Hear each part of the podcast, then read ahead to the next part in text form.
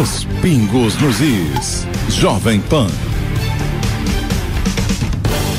Olá, seja muito bem-vindo. Começando mais uma edição do programa Os Pingos nos Is, seis em ponto, horário oficial de Brasília. Chegamos à terça-feira, hoje é dia 5 de dezembro de 2023. No programa de hoje teremos a participação de José Maria Trindade, Roberto Mota e também o Cristiano Beraldo. Vamos conferir os destaques desta edição. Lula não vai na posse de Javier Milei, Bolsonaro confirma a presença. Tarcísio de Freitas pode ir para o PSD de Gilberto Kassab. Procuradoria-Geral da República quer pedir indiciamento de Jair Bolsonaro por suposta incitação ao crime. Tudo isso e muito mais agora em Os Pingos nos Is. Opinião. Hora de colocar os pingos nos is.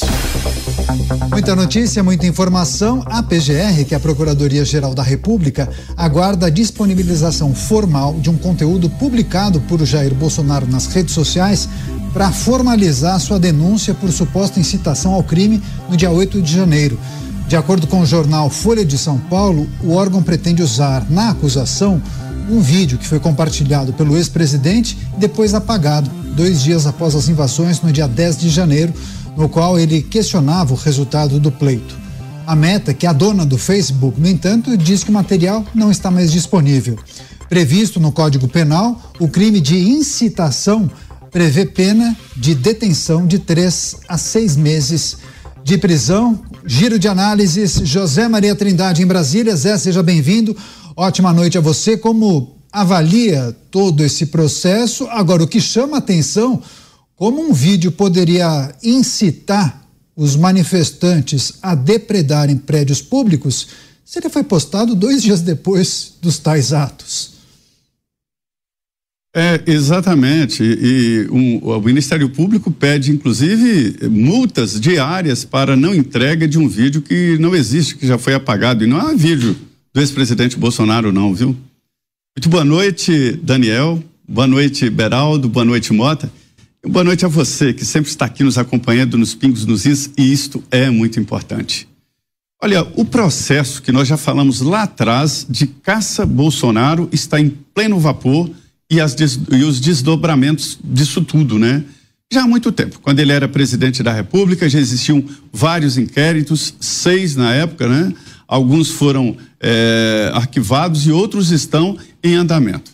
Outros viraram processos na Justiça Eleitoral, como a reunião de embaixadores, como a gravação do, de programas é, de, de, de, de lives que o presidente fazia na residência dele, que era a residência oficial, que por acaso é um órgão público, é uma, uma casa pública, mas é só o imóvel que é público. Mas a moradia era de uma família, do, do então presidente da República, Jair Bolsonaro. Então, esse é outro inquérito entre vários, né? Esse, especialmente, é esquisito porque é uma republicação, não é uma fala do ex-presidente incitando, fazendo chamamento público, não é nada disso. É uma republicação, ou seja, uma repostagem de avaliação do pleito e nada sobre incentivo. Mas, de qualquer maneira, é a justiça, tem que passar pelos tribunais e é isso que vai ser discutido. Agora, pensar que uh, um, um incentivo pode acontecer depois é invalidar a realidade e fazer uma, uma, uma, reprogramação da vida, né? Não existe prognósticos para depois, e sim anteriormente. O presidente estava o ex-presidente e ainda como presidente estava fora do país. Giro de análises com os comentaristas aqui da Jovem Pan, Rio de Janeiro, Roberto Mota. Mota, seja bem-vindo.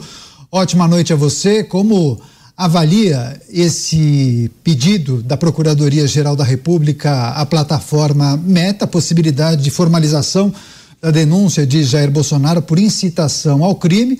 já que ele postou um vídeo dois dias após os atos do dia 8 de janeiro. Essa postagem teria acontecido no dia 10, mas ele apagou em seguida o vídeo em questão. Mota. É uma incitação de volta para o futuro. Ah, boa noite, Daniel. Boa noite, meus colegas de bancada. Boa noite, nossa audiência.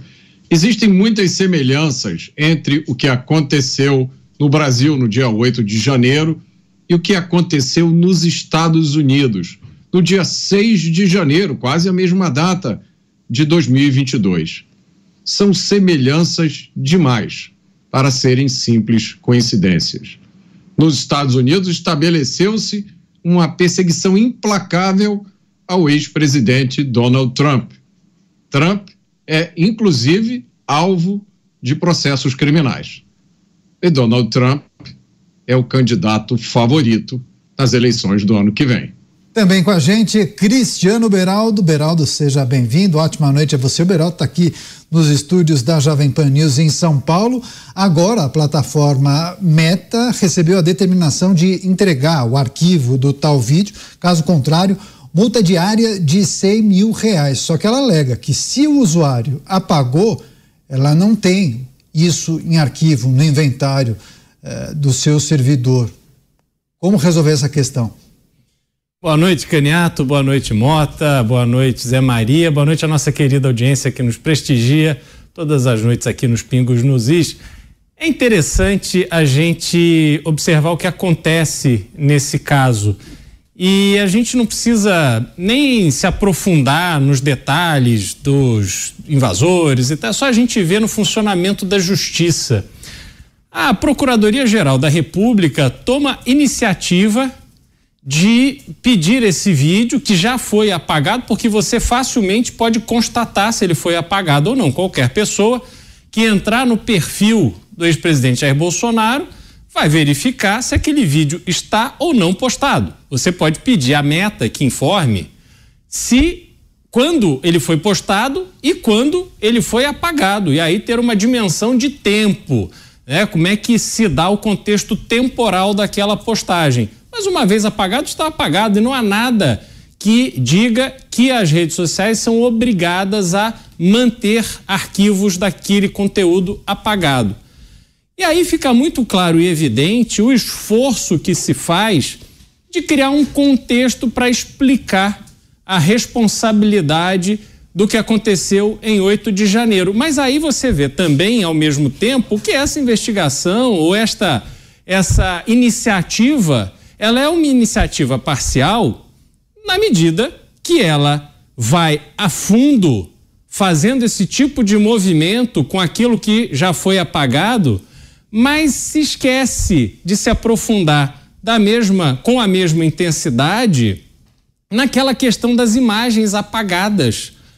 Porque as imagens revelam o contexto daquilo que aconteceu no dia 8 de janeiro as imagens podem revelar se havia ali algum contexto de é, interrompimento da atividade democrática no Brasil. E tudo mais que havia naquele contexto ali de redes sociais e tal, há muitos prints, há muita coisa registrada. Poderá se avaliar se houve ou não a incitação, sobretudo porque Jair Bolsonaro, naquele momento, era uma figura que estava sendo acompanhada por toda a imprensa. Então, é, me parece uma grande forçação de barra, algo que não faz nenhum sentido. Pois é, outros aspectos dessa notícia, a gente continua girando com os nossos comentaristas. José Maria Trindade Zé, só relembrando também a nossa audiência, porque em depoimento à Polícia Federal, o ex-presidente Jair Bolsonaro disse que estava sob efeito de remédios e acabou se confundindo, ele deveria ter compartilhado no WhatsApp pessoal dele para assistir depois esse vídeo e acabou compartilhando ali no Facebook ou no Instagram, não me lembro com exatidão. Você acha que há um certo exagero na leitura que fazem em entender que essa postagem pode ter ah, comprometido ou incitado, estimulado pessoas a cometerem crimes?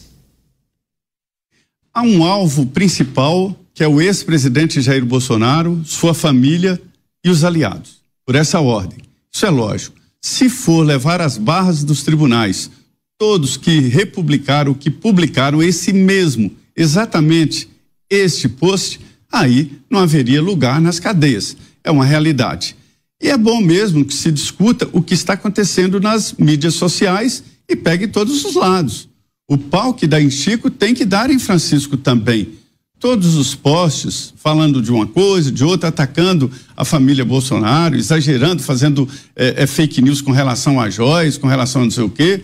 Todos esses também têm que ser processados e levados às barras dos tribunais. É uma realidade, ou se faz ou não faz. Não dá para fazer só de um lado. Essa busca, esse alvo principal, Jair Bolsonaro, tem provocado um desequilíbrio. E esse desequilíbrio está contando a favor dele. Se tivessem esquecido o ex-presidente Jair Bolsonaro, ele estaria no ostracismo, não seria aplaudido quando entra no avião, não seria aplaudido quando vai tomar um caldo de cana e comer um pastel, e não teria tantos apoios assim. Então, esses ataques acabam nutrindo é, mais popularidade a Jair Bolsonaro e ao tal o tiro saindo pela culatra. Roberto Mota. Mota, sobre essa regra que a Meta acabou compartilhando eh, após ser demandada pela Justiça de que um vídeo apagado pelo usuário não fica no histórico, no inventário da empresa, me parece bem justificável. Não, não será possível produzir uma prova, já que não há o registro desse vídeo. Me parece simples, ou não? É, Daniel, me corrija se eu estiver errado aqui. Me parece que até em ministérios aconteceu isso, né? Ministérios que deveriam guardar imagens, ministérios, e ministérios que tratam de assuntos importantes. Ora, se um ministério que trata de assunto importante não é obrigado a guardar as imagens das suas câmeras de segurança, imagina uma rede social que tem milhões de vídeos postados todos os dias. Né? Para fechar esse assunto, você, Beraldo, há um certo exagero na avaliação de que esse vídeo poderia. Oh feito um impacto e estimulado pessoas a cometerem esses crimes? Depois eu volto para você, Zé. Olha, o, os crimes foram cometidos. Primeiro, a gente tem que separar duas coisas. Primeiro, a reunião de pessoas naquele 8 de janeiro em Brasília. As pessoas foram ali motivadas é, por alguma coisa que precisa ser avaliado se o propósito delas é, estarem ali era efetivamente interromper o processo democrático no Brasil. Mas como funciona essa conexão retroativa? Você pode avaliar as postagens que estavam na época e, obviamente, a gente tinha a imprensa, a gente tinha a ABIN, a gente tinha todos os políticos eh, da esquerda brasileira de olho naqueles movimentos. A gente se esquece rápido, mas é preciso lembrar que naquele momento havia uma série de manifestações na porta dos quartéis. Estava todo mundo de olho para saber se havia alguma movimentação ali brusca contra a, a, a, os, o poder constituído no Brasil. Então estava todo mundo de olho em tudo, os registros estavam sendo feitos. E aí aquelas pessoas foram até lá. Isso é uma coisa. Outra coisa é, por que, que elas foram até a Praça dos Três Poderes e resolveram invadir os prédios públicos? Isso é outra coisa. Invadir o prédio público hoje, aonde a ausência de deputados, a ausência de ministro do STF, a ausência do presidente da República, é isso que vai fazer a tomada do poder? Não me parece. Hoje, você não toma mais o castelo. Hoje o mundo é digital. Hoje a administração pública acontece de qualquer lugar, porque isso aconteceu agora, na pandemia. Então, o propósito daquelas pessoas não era tomar o poder, porque não tinha estrutura para isso. Aí é só você olhar o exemplo de Hugo Chaves, de Fidel Castro, de tantas outras movimentações de personagens autoritários que de fato deram um golpe e tomaram o poder. Isso estava presente no dia 8 de janeiro no Brasil. Para arrematar você, Zé. Quer saber? Eu vou revelar aqui o real sentimento que, que tomou conta de Brasília é, o, o ex-presidente Jair Bolsonaro, justiça seja feita, não incentivou, ele desincentivou. Ele foi instado a todo momento para tomar uma situação. Existia aqui em Brasília, nos bastidores, entre os militares, alguns militares e tal, o clima de presidente, faça alguma coisa. Presidente, faça alguma coisa. Todos, todos esperavam que fizesse. Bastava Jair Bolsonaro tomar uma posição, haveria seguidores. Ele não fez. Ele desincentivou e por isso mesmo foi criticado até por, por aliados. Linhas importantes das Forças Armadas criticaram Jair Bolsonaro por não incentivar e não tomar a linha de frente. Falaram para ele: siga que nós iremos atrás. E ele não fez, ele desincentivou. Sobre o, o, vídeo, é importante dizer que existem duas linhas que separam o, o, o órgão público do privado. O órgão privado só deve fazer algo se a lei determinar. Todos nós, privados, o cidadão, você só pode fazer ou deixar de fazer algo em virtude da lei. Então a lei tem que te obrigar. No serviço público é diferente. A lei tem que obrigar a pessoa a fazer. Quer dizer, não pode fazer nada que não esteja na lei. Trata-se de uma entidade privada. E a lei nos obriga aqui a manter memória. Então, rádio tem um, um instrumento que nós chamamos aqui informalmente de dedo duro. Nós temos que manter a gravação total da programação por um determinado tempo. Se não manter, é, é, se não mantiver essa gravação, ela é, é passível de multa pela Anatel. Nós somos obrigados. As mídias sociais não estão regulamentadas, são essas coisas, esse mundo novo da comunicação, não é obrigado, não tem nenhuma lei que manda manter memórias, né? É isso que eu falo. Eu gostaria que nós fôssemos para esse mundo das mídias sociais ou que regulamentassem as mídias sociais, trazendo para a nossa nossa mesma categoria. O ideal é que todos fossem para lá e não fosse obrigado a ter dedo duro, que é uma herança lá de trás de um regime que a gente ninguém quer voltar. É, inclusive tem um, um termo, um jargão próprio aqui das emissoras de rádio, chama-se censura essa gravação em baixa qualidade das 24 horas de programação, que qualquer tipo de questionamento judicial você consegue localizar aquele horário meses. específico, aquele dia e apresentar em juízo para, enfim, se contrapor àquela acusação, alguma coisa do tipo. Agora, Mota, esse elemento trazido pelo José Maria me parece interessante. Não foram poucas as críticas recebidas por Jair Bolsonaro à época. Muitos queriam, inclusive, que ele eh, se colocasse à frente daqueles, aquelas milhares de pessoas que estavam eh, em frente aos quartéis, né? É, essa bizarra realidade que a gente vive hoje, Daniel, na qual nós temos que pisar em ovos, pensar dez vezes antes de formular uma frase, é, traz dificuldade para muita gente se lembrar e reconhecer o que era a realidade daqueles dias. Né? Mas quem viveu a realidade daqueles dias se lembra muito bem. O Zé Maria está coberto de razão. É fácil encontrar nas redes sociais críticas ao ex-presidente Jair Bolsonaro por não ter feito aquilo de que ele hoje é acusado de ter feito. Então, para o cidadão comum, é, se, é, resta o sentimento de estar vivendo numa realidade paralela, onde a gente não sabe muito bem o que, que está acontecendo. Por quê? A gente se lembra da realidade como ela aconteceu, mas hoje existe uma narrativa que é imposta a fórceps e por isso é muito importante lembrar do que o Zé Maria acabou de lembrar aí. É isso, a tentativa de conectar em muitos aspectos o ex-presidente aos atos do dia 8 de janeiro. 8 de janeiro, o dia que ainda não acabou, né, Beraldo? Pois é. E é interessante como se desenvolve uma tecnologia de criar versões, né? A tal narrativa. Aquelas pessoas que têm um domínio maior da comunicação moderna, sobretudo de rede social, vai é, colocando ali a aquele, aquele aspecto, aquela ótica dos fatos que mais interessa essa pessoa. É só a gente ver o que aconteceu, por exemplo, com a Operação Lava Jato. A Operação Lava Jato, que era o momento onde o Brasil finalmente conseguiu enfrentar a corrupção de uma forma muito direta e clara, hoje ela vai sendo transformada como num episódio negativo para o Brasil. E a gente vê que o que acontece em relação ao 8 de janeiro é exatamente isso. Aconteceu um fato concreto, aconteceu o cometimento de crime, sim.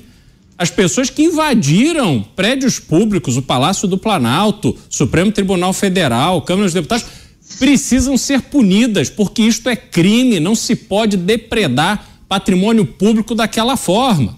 Agora, aqueles eventos, se você colocar numa perspectiva de crimes que são cometidos cotidianamente no Brasil, ações que já aconteceram de outros grupos com interesse ali numa determinada posição do Congresso, do STF, que também já invadiram prédio público em Brasília, também já depredaram é, patrimônio público em Brasília e em outros lugares. Por que, que essas pessoas também não são submetidas ao mesmo rigor de punição?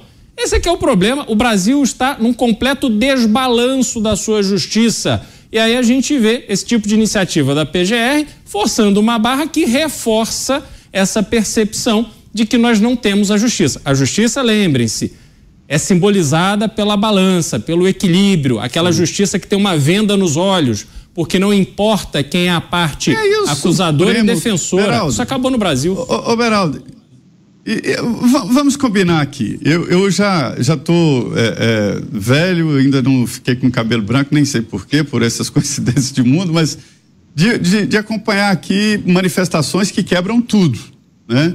Já vi quebrar o, o, o Ministério da, das Relações Exteriores, devo dizer, nada fica impune. Mas as punições são: vamos pagar as vidraças. Paga as vidraças um preço maior, porque licitação, preço de órgão público, vocês sabem como é, tudo mais caro. Eh, nunca foi para essa área penal e nunca ninguém recebeu 17 anos de cadeia. Então, isso que você está dizendo é importante, é o seguinte: houve sim crime, houve exagero, e eles têm que ser punidos. Primeiro, por que Supremo? Um, Supremo não é uma delegacia de polícia. Segundo, é, é, entrar nessa área e dar 17 anos para um pai de família que, é, é, num ato translocado, cometeu um crime, quer dizer, é preciso ler aquela, o crime e castigo, quer dizer, é o tamanho da pena que se questiona e o tribunal. E o tribunal. É. Não é tudo que acontece na Praça dos Três Poderes. Já houve ali assassinatos, mortes, acidentes de veículos, roubo. Tudo ali na Praça dos Três Poderes, ali uma via pública. Então ninguém foi ser julgado no Supremo porque aconteceu ali. Para fechar, Mota. É, tem mais um aspecto, Zé. Você, você levantou um ponto muito importante. Tem outro aspecto também que eu acho que é especialmente ruim, perverso, nefasto, tóxico para o Brasil que é a, a, a tentativa de demonizar, de criminalizar, de expurgar do espectro uh, da política brasileira determinada corrente. Né? Essa corrente que é descrita como bolsonarista, é, ultradireita, extrema-direita, né? é, é a interdição do debate político. Algumas pessoas hoje no Brasil estão sendo colocadas à margem de é, da, da, da, proteção do Estado de Direito. Né? Para essas pessoas não vale nada. Isso, na minha história de vida, é um fenômeno novo. Eu nunca vi nem pessoas que eram, que eu conheci durante a minha vida, que eram consideradas radicais, radicais de esquerda, né? pessoas que nunca pouparam palavras para dizer o que elas gostariam de fazer no dia que chegassem ao poder. Essas pessoas nunca sofreram nada, pelo contrário, gozam de espaços privilegiados na academia, nas universidades, Sim. na mídia, e de repente a gente está vendo agora a tentativa de eu não vou nem discutir a qualidade da opinião, eu não vou nem discutir a visão de mundo, eu só vou destacar esse fato. E a consequência disso, a gente está vendo, a gente, os Estados Unidos estão um pouquinho mais adiantados que a gente nesse processo, né? com algumas importantes diferenças. Mas olha o que está acontecendo nos Estados Unidos. Essas atitudes acabam tendo o efeito contrário do pretendido.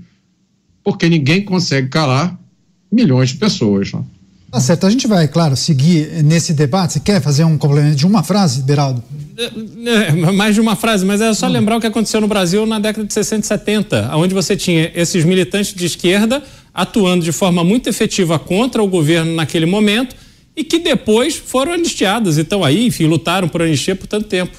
Tá certo, a gente, claro, vai ficar atento a todos os assuntos ligados a esse tema, mas tem uma outra notícia que a gente precisa debater, compartilhar com você que acompanha o programa Os Pingos nos Is.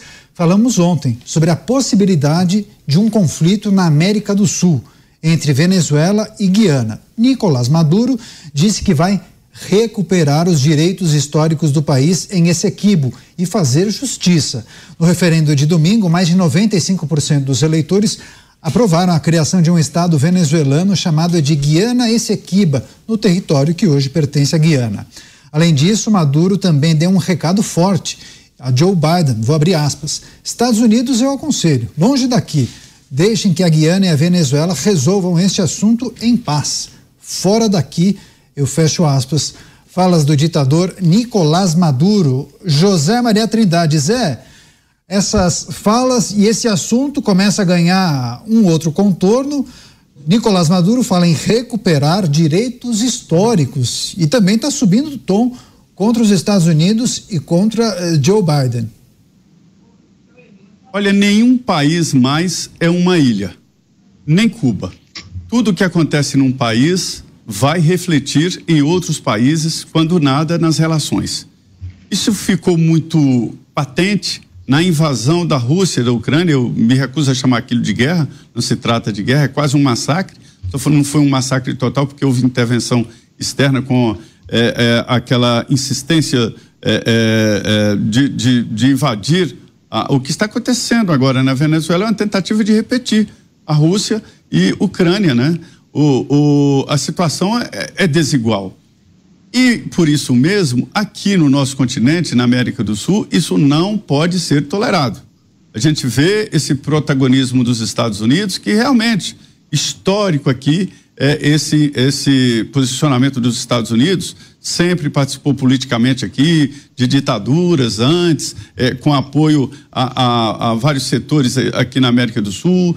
Teve uma época a Argentina como aliado principal, prioritário aqui na América do Sul. Hoje talvez não seja mais, né? Pode é, se reiniciar o processo. Mas o fato é o seguinte: o que acontecer nesse caso da Venezuela e Guiana vai acabar interferindo em vários países e principalmente o Brasil. O Brasil tomou ciência, já mandou blindados, está mandando soldados blindados lá para a Tríplice Fronteira. E isto é muito importante. É um posicionamento do governo brasileiro, das Forças Armadas. O que está faltando é o presidente da República fazer um debate mais político e técnico, inclusive convidando líderes no Congresso Nacional. Sim, senhores, é uma ação séria. A Venezuela, se tiver um armamento vindo do exterior, como se desconfia, ela pode se transformar num perigo aqui na América do Sul. E tomar 70% de um país é tomar o país inteiro. Esses outros 30% ficam isolados demais, ou seja, a verdade, o que está discutindo ali é a anexação da Guiana na Venezuela. E é uma busca de poder, uma busca por minérios e petróleo. Pois é, Beraldo, Nicolás Maduro falando em reparação histórica, peraí, eu já escutei isso de um outro presidente da República. E além disso, Maduro falando grosso com Joe Biden, hein? Será que ele tem condição de falar grosso com Joe Biden? Não, não tem condição. A gente precisa lembrar um pouco como é que está o contexto do mundo hoje.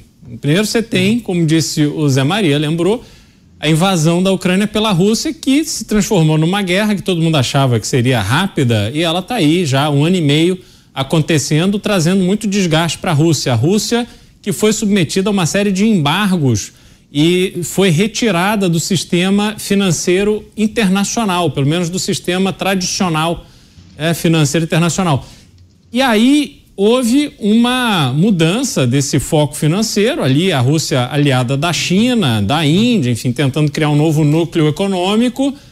E no meio desse, desse rearranjo mundial, inicia-se uma guerra entre Israel e o Hamas na faixa de Gaza. E isso tem consequências muito sérias, porque o Irã, que segundo consta financia o Hamas, você tem o Catar, que dá abrigo para os líderes do Hamas ficarem ali na sua vida luxuosa enquanto seus soldados se matam e matam civis. E aí você tem o um mundo já com um nível de tensão muito elevado. É óbvio que Joe Biden, por uma questão de falta de firmeza, em alguns momentos mostrando sinais de senilidade, alguém que não não está ali na sua plena forma física e muitas vezes não está na sua plena forma psicológica, passa um sinal de fragilidade que Maduro agora está fazendo bravata, porque ficou fácil fazer bravata para o Biden. O que, que ele vai fazer? Ele está lá defendendo criança trans de um lado, aí depois ele vai fazer uma guerra com Maduro? Dificilmente isso vai acontecer. Então, ele está numa situação de parecer maior do que ele é.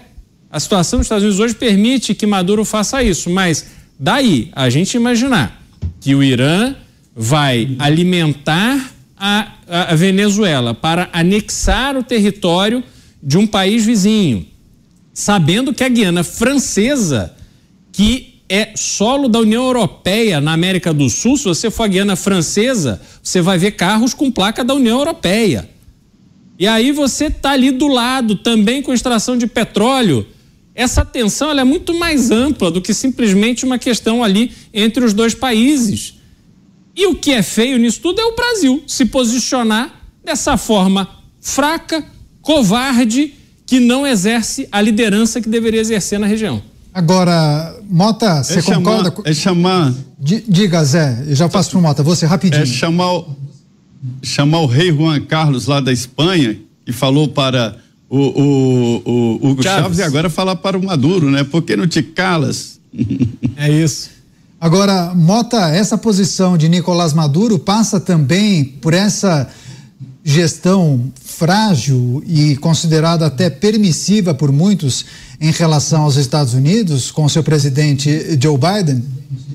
É, eu fico até considerando a hipótese do Maduro já ter tido uma conversinha com alguma deputada republicana de extrema esquerda, que disse para ele: vai, Maduro, vai que é tua, aproveita agora os seus cinco minutos de fama, que a gente segura a onda para você aqui. É a Eu vice, lem... Foi com a vice, foi com a Kamala Harris. Pois é, pode ter sido até com a vice. Eu fiquei me lembrando aqui o caso de um político, Zé, me socorre aqui, para ver se eu estou me lembrando certo, de um político esquerdista brasileiro ao qual há muito tempo atrás fizeram uma pergunta: no caso de uma guerra entre o Brasil e a Rússia, você ficaria do lado de quem? E aí o político comunista disse: claro, ficaria do lado da Rússia. E apanhou muito. E aí eu fico pensando: os políticos de esquerda, extrema esquerda brasileira, no caso de uma guerra entre o Brasil e a Venezuela, ficariam de que lado? Não é uma pergunta bacana para se fazer? Pois é, isso daria até uma enquete, hein, Mota? Zé Maria, você quer fazer um complemento, inclusive nessas discussões? Consegue socorrer o Mota? O, em relação ao isso, questionamento dele? Isso, Mota, me, isso, Mota, me lembrou o tempo de caserna. perguntaram lá que, em caso de guerra, o que você faria? E um dos soldados respondeu: mato, morro. Aí acharam bonito, vem aqui explicar e falou: ou eu corpo mato ou corpo morro. Eu não estava afim de guerra. Então, aqui na política, é, é, uma enquete dessa vai dar empate, porque ninguém vai se posicionar. Não se posicionar significa um posicionamento. Não lutar pelo Brasil, não defender as cores do Brasil, a bandeira do Brasil, é entregar o ouro ao bandido. Apoiar um regime como a Venezuela, além de ser traição, é muito perigoso. Eu estou batendo nessa tecla. Toda um, um baobá, que é um, um uma grande árvore, ela nasce pequenininha, um, um, um, carneiro comeria. Quando cresce, nem uma manada de elefantes pode derrubar um baobá. Então, sim, é preciso tomar cuidado com essas iniciativas. Se Maduro anexar, a, a, é, é, Nicolás Maduro anexar a, a, a Guiana, vai sim ficar mais forte e terá nas mãos um poderoso poço de petróleo e minérios nas mãos. Pois é, o Beraldo fez sinal de negativo. Por que, Beraldo? Porque se acontecer isso, se Nicolás Maduro anexar 70% do território da Guiana, ele é o grande líder da América do Sul. Não existe mais nenhum outro país. Ele é o sujeito que está lá, apesar de todos os embargos há anos, teve peito e teve um exército que não conseguiu ser detido, seja por brasileiros, seja pelo próprio, próprio exército da Guiana ou qualquer outro. Se isso acontecer, pronto, nós estamos liquidados. O nosso líder chamará Nicolás Maduro. Vai lá, Mota. É, só dar um pouquinho de contexto aqui para quem está nos assistindo. É, se vocês abrirem o Google Maps, né, pega lá o mapa da Venezuela, ali do Caribe, traça uma linha de Caracas a Miami, é uma linha reta, 2.200 quilômetros. Essa linha passa em cima de Cuba. Cuba já teve intervenção americana pelo menos duas vezes que eu me lembro. Passa também em cima do Haiti. Haiti já teve não sei quantas intervenções americanas. A última, se eu não me, é, me engano, foi na época do, do Bill Clinton. Passa é, perto da, da República Dominicana, intervenção americana. Guatemala, intervenção americana. Honduras, intervenção americana. Nicarágua, intervenção americana. Panamá, um país que só existe devido à interferência americana. Então, meus amigos, ou o Maduro é bravateiro ou ele está muito bem calçado por uma, alguma conversa que ele teve aí. Pois é, eu vou trazer inclusive um trecho da fala de Nicolás Maduro, porque ele fez uma transmissão pela televisão e ele disse o seguinte: ele começou inclusive uma parte dessa, desse discurso fazendo uma pergunta. Os Estados Unidos retiraram a presidência do presidente da Guiana? O presidente da Guiana disse que tinha tropas dos Estados Unidos prontas para travar uma guerra contra a Venezuela. Ou seja, os Estados Unidos, mais uma vez, estão agindo como estão. Fazem uma promessa à Guiana e incentivam a provocar a Venezuela. Agora, Zé Maria, como bem destacou e elencou Mota, há um histórico dos Estados Unidos em participarem de discussões, conflitos e problemas diplomáticos eh, nas Américas, né? São muitos os exemplos e também a gente poderia até extrapolar essa análise para outros continentes. Eh, os Estados Unidos deveriam ter participado de maneira mais intensa desse debate? A gente deve esperar isso daqui para frente? Olha, o que mais me impressiona nos Estados Unidos é a cultura de guerra que os americanos têm, né? É, é, isso é histórico. Eles sempre estão em duas, três ou até quatro guerras. E essa cultura a gente vê claramente em Washington, em vários, é, várias cidades e, e estados norte-americanos, a cultura exatamente de valorizar é, a estratégia de guerra, os heróis de guerra. É, Miami tem vários monumentos é, é, impressionantes, inclusive, é, em, em, em, homenagem aos heróis mortos e, e, e, e a, a cenas de guerra e tudo mais. Então, os Estados Unidos têm essa cultura e é no mundo inteiro, né? E geralmente guerras fora dos Estados Unidos. A, a guerra mais recente e a mais forte nos Estados Unidos foi a derrubada das Torres Gêmeas. Os americanos não estavam acostumados a uma guerra interna, né? Sempre é, é, brigando fora, guerreando fora. É, tem uma indústria armamentista muito forte, é o grande poderio militar do mundo. A gente pode discutir que a China está na frente e está dos Estados Unidos quanto ao poderio econômico, né? mas o poderio político e o poderio de influência e o poderio militar está nas mãos dos americanos, a grande potência do mundo. Né? A China é a grande potência econômica, pode se transformar depois, mas está longe. Então é natural a gente vê até com certa naturalidade que se encare os Estados Unidos como a polícia do mundo. Então qualquer coisa chama a cavalaria. Pois é, a gente vai girar os temas do programa, porque, voltando aqui para os assuntos do Brasil, o governador de São Paulo, Tarcísio de Freitas, deve se filiar ao PSD de Gilberto Kassab. Apesar de afirmar que não será candidato à presidência em 2026, Tarcísio pode tentar se lançar para 2030 e já vem lapidando a sua imagem. Quem vem trabalhando para auxiliar o governador é justamente Kassab, além do ex-candidato à presidência Guilherme Afife Domingos. A ideia é construir uma identidade própria.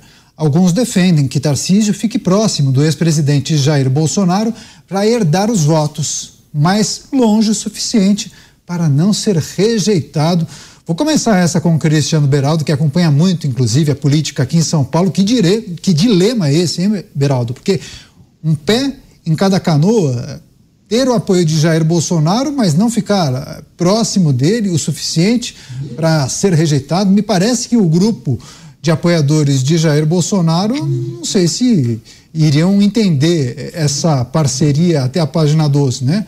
Ou abraça o projeto ou não, né? Pois é. Bom, na verdade, o que acontece é que você tem muita gente aproveitando que Tarcísio de Freitas hoje é aquele do núcleo bolsonarista que tem o maior protagonismo, afinal de contas é o governador do maior estado do Brasil, do ponto de vista econômico, é aquele político, chefe do executivo de maior relevância.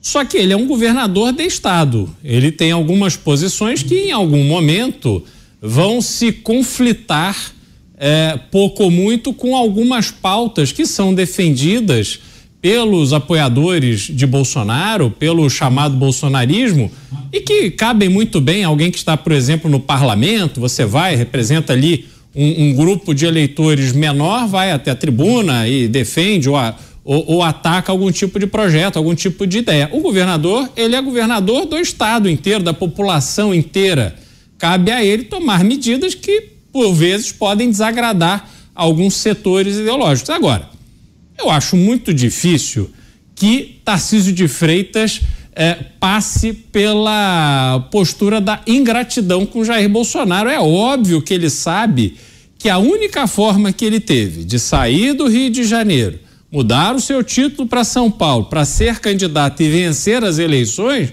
foi graças ao apoio que obteve Jair Bolsonaro. Ele não tinha uma vida eleitoral pregressa que o credenciasse para isso.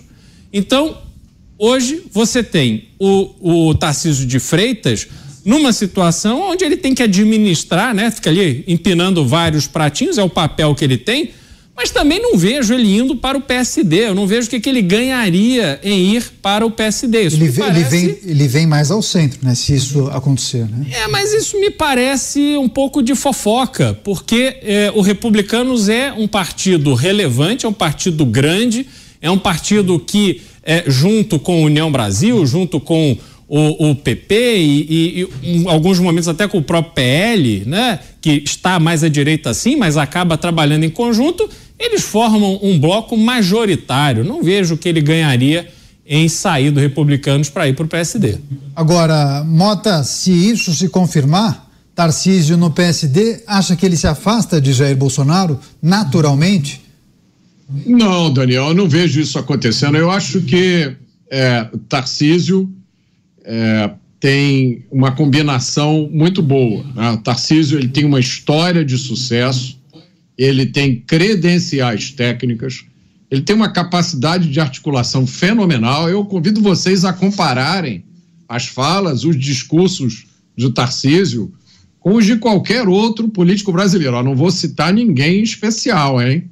Mas comparem articulação do Tarcísio, sua capacidade de transmitir de começar um raciocínio e terminar aquele raciocínio. É, ele está dentro do 0,0001% dos políticos brasileiros. E ele, até agora, pelo que eu me lembro, sempre fez questão de deixar explícita, clara, a sua, a, a sua demonstração de lealdade ao ex-presidente Jair Bolsonaro. Né? É toda oportunidade que ele tem, ele mesmo afirma. Eu estou aqui hoje por causa do presidente Jair Bolsonaro. É lógico que, por um político como ele, o Brasil representa enormes desafios, desafios diários. Mas até agora, eu, pelo que eu pude observar, o Tarcísio está com nota 9 ou 10. É, repito, basta compará-lo aos outros políticos brasileiros. Agora, Zé Maria, o, o, PSD tem uma agenda diferente, digamos, do PL, do PP e principalmente do Republicanos, né? Partido oriundo da Igreja Universal, muitos pastores têm uma agenda eh, conservadora bem consolidada. Se ele for para o PSD, digamos que ele vai estar muito mais próximo ao centro do que os republicanos, né? É, mas eu temo que essa é, ligação partidária já não vale muito, não. É por isso que eu acho que tem que começar no Brasil a candidatura independente, né? É, o Zé travou. Pelo menos eu acho que foi a conexão com Brasília. Daqui a pouco ele complementa essa análise em relação à possibilidade de Tarcísio de Freitas se filiar ao PSD. E as informações de bastidores indicam que ele poderia concorrer ao pleito de presidente da República, mas não em 26 e somente em 2030. Agora, Cristiano Beraldo, seria uma derrota e tanto para os republicanos, que abriu espaço. Ah, o Zé retomou o contato? Tem, Zé Maria, houve uma, um congelamento do sinal, mas você não ficou com o olho fechado, não, ficou assim, paradinho. Pode concluir seu raciocínio. É. Então, é, muito se reclama aqui, e é o grande assunto da política: quem será o substituto de Jair Bolsonaro se ele continuar, ainda existe muito tempo, inelegível? Não há. Mas, da mesma forma, eu pergunto: quem é o substituto da esquerda? Lula, que tudo indica, não será candidato? Não há. Então, é um momento novo na política. E o que, que acontece? Todos citam é, o governador de São Paulo, Tarcísio de Freitas, como o possível grande nome aí para unir o centro e direita. O Brasil, senhores, não mudou. Sempre foi assim. Sempre houve essa disposição, esse espectro partidário. O que muda aí é o centro. Para onde o centro vai, leva a vitória. Porque está, estão aqui de lados opostos, esquerda e direita. É, eu participei recentemente de um jantar convite, a convite do presidente Gilberto Kassab, né? E conversamos e lá estava o Ratinho Júnior. E a impressão é que o partido conta com o Ratinho Júnior como possível candidato do centro-direita à presidência da República. E muitos falam aqui dos compromissos assumidos de campanha, os compromissos políticos assumidos pelo governador Tarcísio em São Paulo.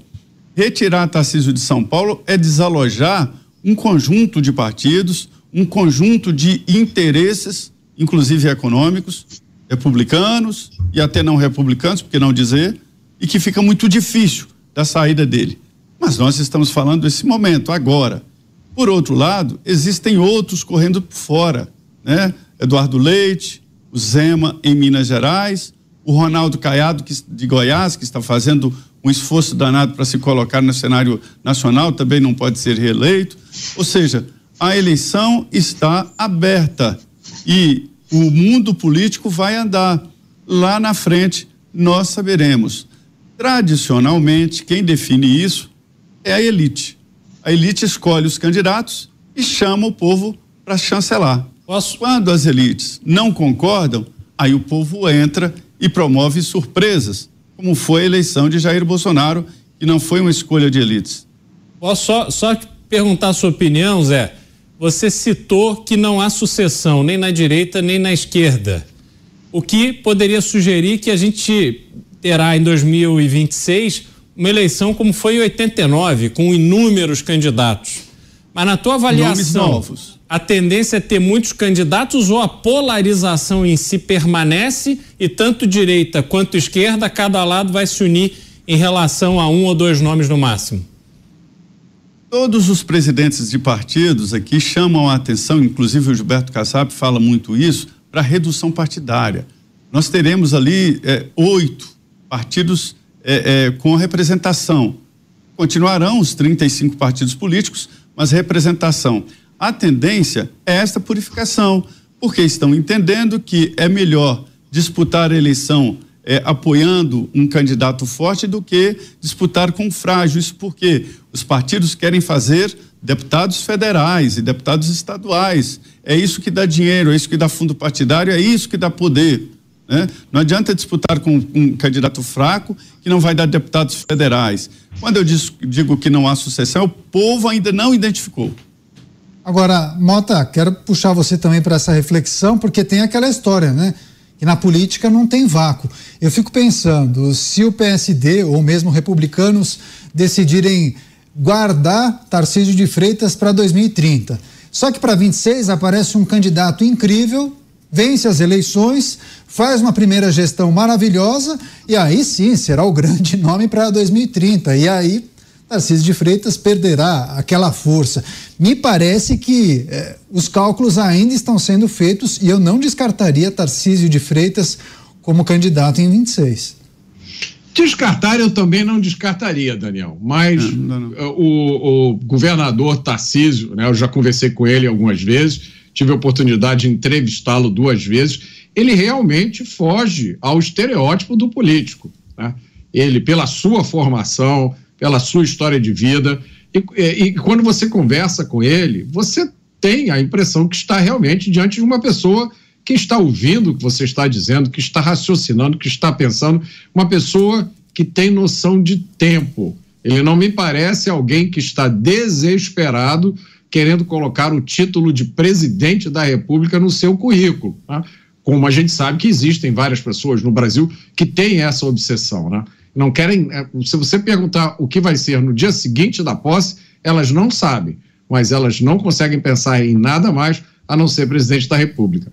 Eu não acho que o Tarcísio se enquadra nessa categoria e também não acho que o Tarcísio, mesmo que um outro candidato seja eleito em 2026 e faça um bom governo, se o Tarcísio tiver um segundo mandato como governador de São Paulo, um segundo mandato bom num Brasil que vai ser melhor, porque tem um presidente né, que vai ser eleito em 2026, que vai fazer um bom mandato, eu acho que o Tarcísio tem tudo para chegar na eleição seguinte como um candidato extremamente competitivo. O Zé Maria, qual é a verdade em relação a Roberto Campos Neto?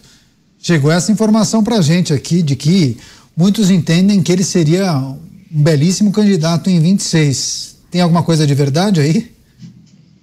Tem, tem é, principalmente economia. É, é, nós temos aí um histórico de Fernando Henrique que inaugurou, ele chegou no Ministério da Fazenda, tinha lá 1,5%, 2% e acabou sendo presidente do Brasil. Uma vitória é, é muito, muito, é, muito conclusiva. Então, assim, a, as eleições aqui no Brasil, elas são muito ligadas à economia. E há uma, uma fatia muito grande, entendendo que quem está colocando o Brasil nos trilhos é o Roberto Campos Neto, criticado pelo presidente Lula e pelo pessoal da esquerda, né? Então ele ganhou um protagonismo natural na economia. Então o nome dele passou a ser um nome conhecido, né?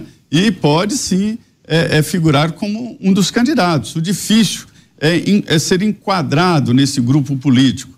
É, eu vi o presidente do PP, Ciro Nogueira, ele me disse, né, que também sonha com, com, com é, Tarcísio no partido dele, como candidato à presidência da República. Enfim, é, é, é uma noiva muito assediado com muitos pretendentes. O que você acha? Daniel. Oi, pois não, pois não. É, não, eu só vou dar uma sugestão. Já que você lançou o nome do Roberto Campos, que eu acho o nome excelente, né? Porque demonstrou que tem fibra, que tem coragem moral, né? que tem resiliência. Por que não Paulo Guedes? Então, mas, mas esse é o questionamento. Muitos entendem que Tarcísio seria um candidato incrível. Daí, imagina em 26 aparece Paulo Guedes ou Roberto Campos Neto. Vence as eleições, se elege, faz um primeiro mandato maravilhoso. E aí Tarcísio perderia força para 2030, porque muitos apostariam na continuidade daquela hipotética gestão.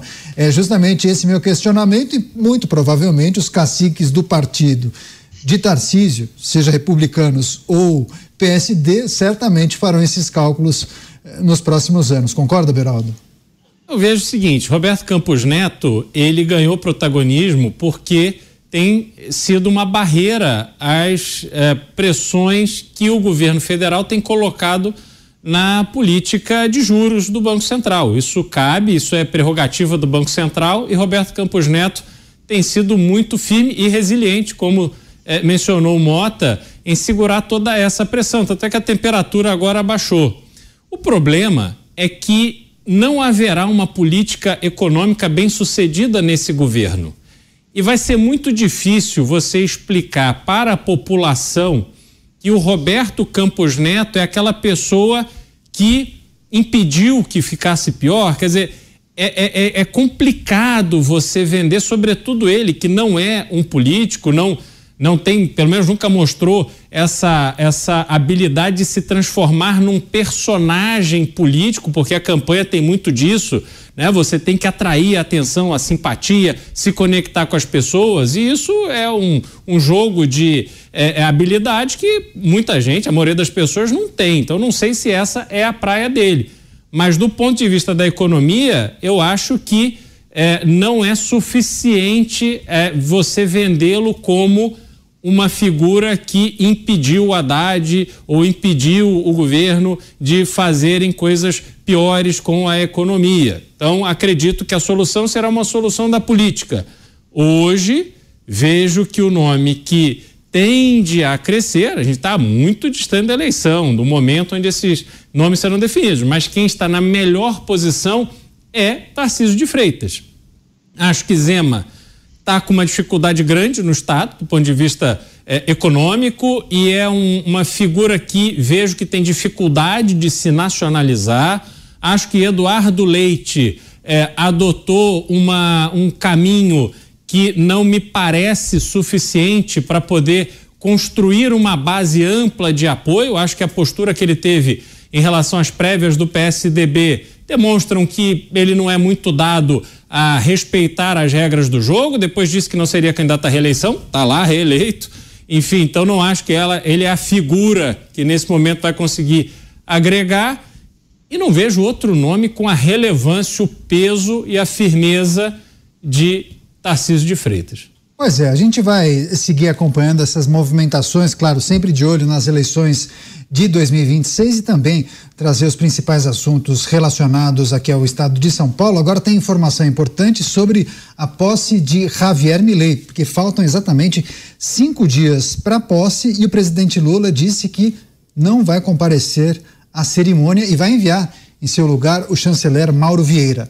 Essa decisão surge após aquela tensão entre Lula e o presidente eleito argentino por conta das duras declarações do líder libertário durante a campanha, que chegou a incluir o presidente brasileiro na lista de comunistas com quem não pretendia fazer negócio, além de chamá-lo de ladrão.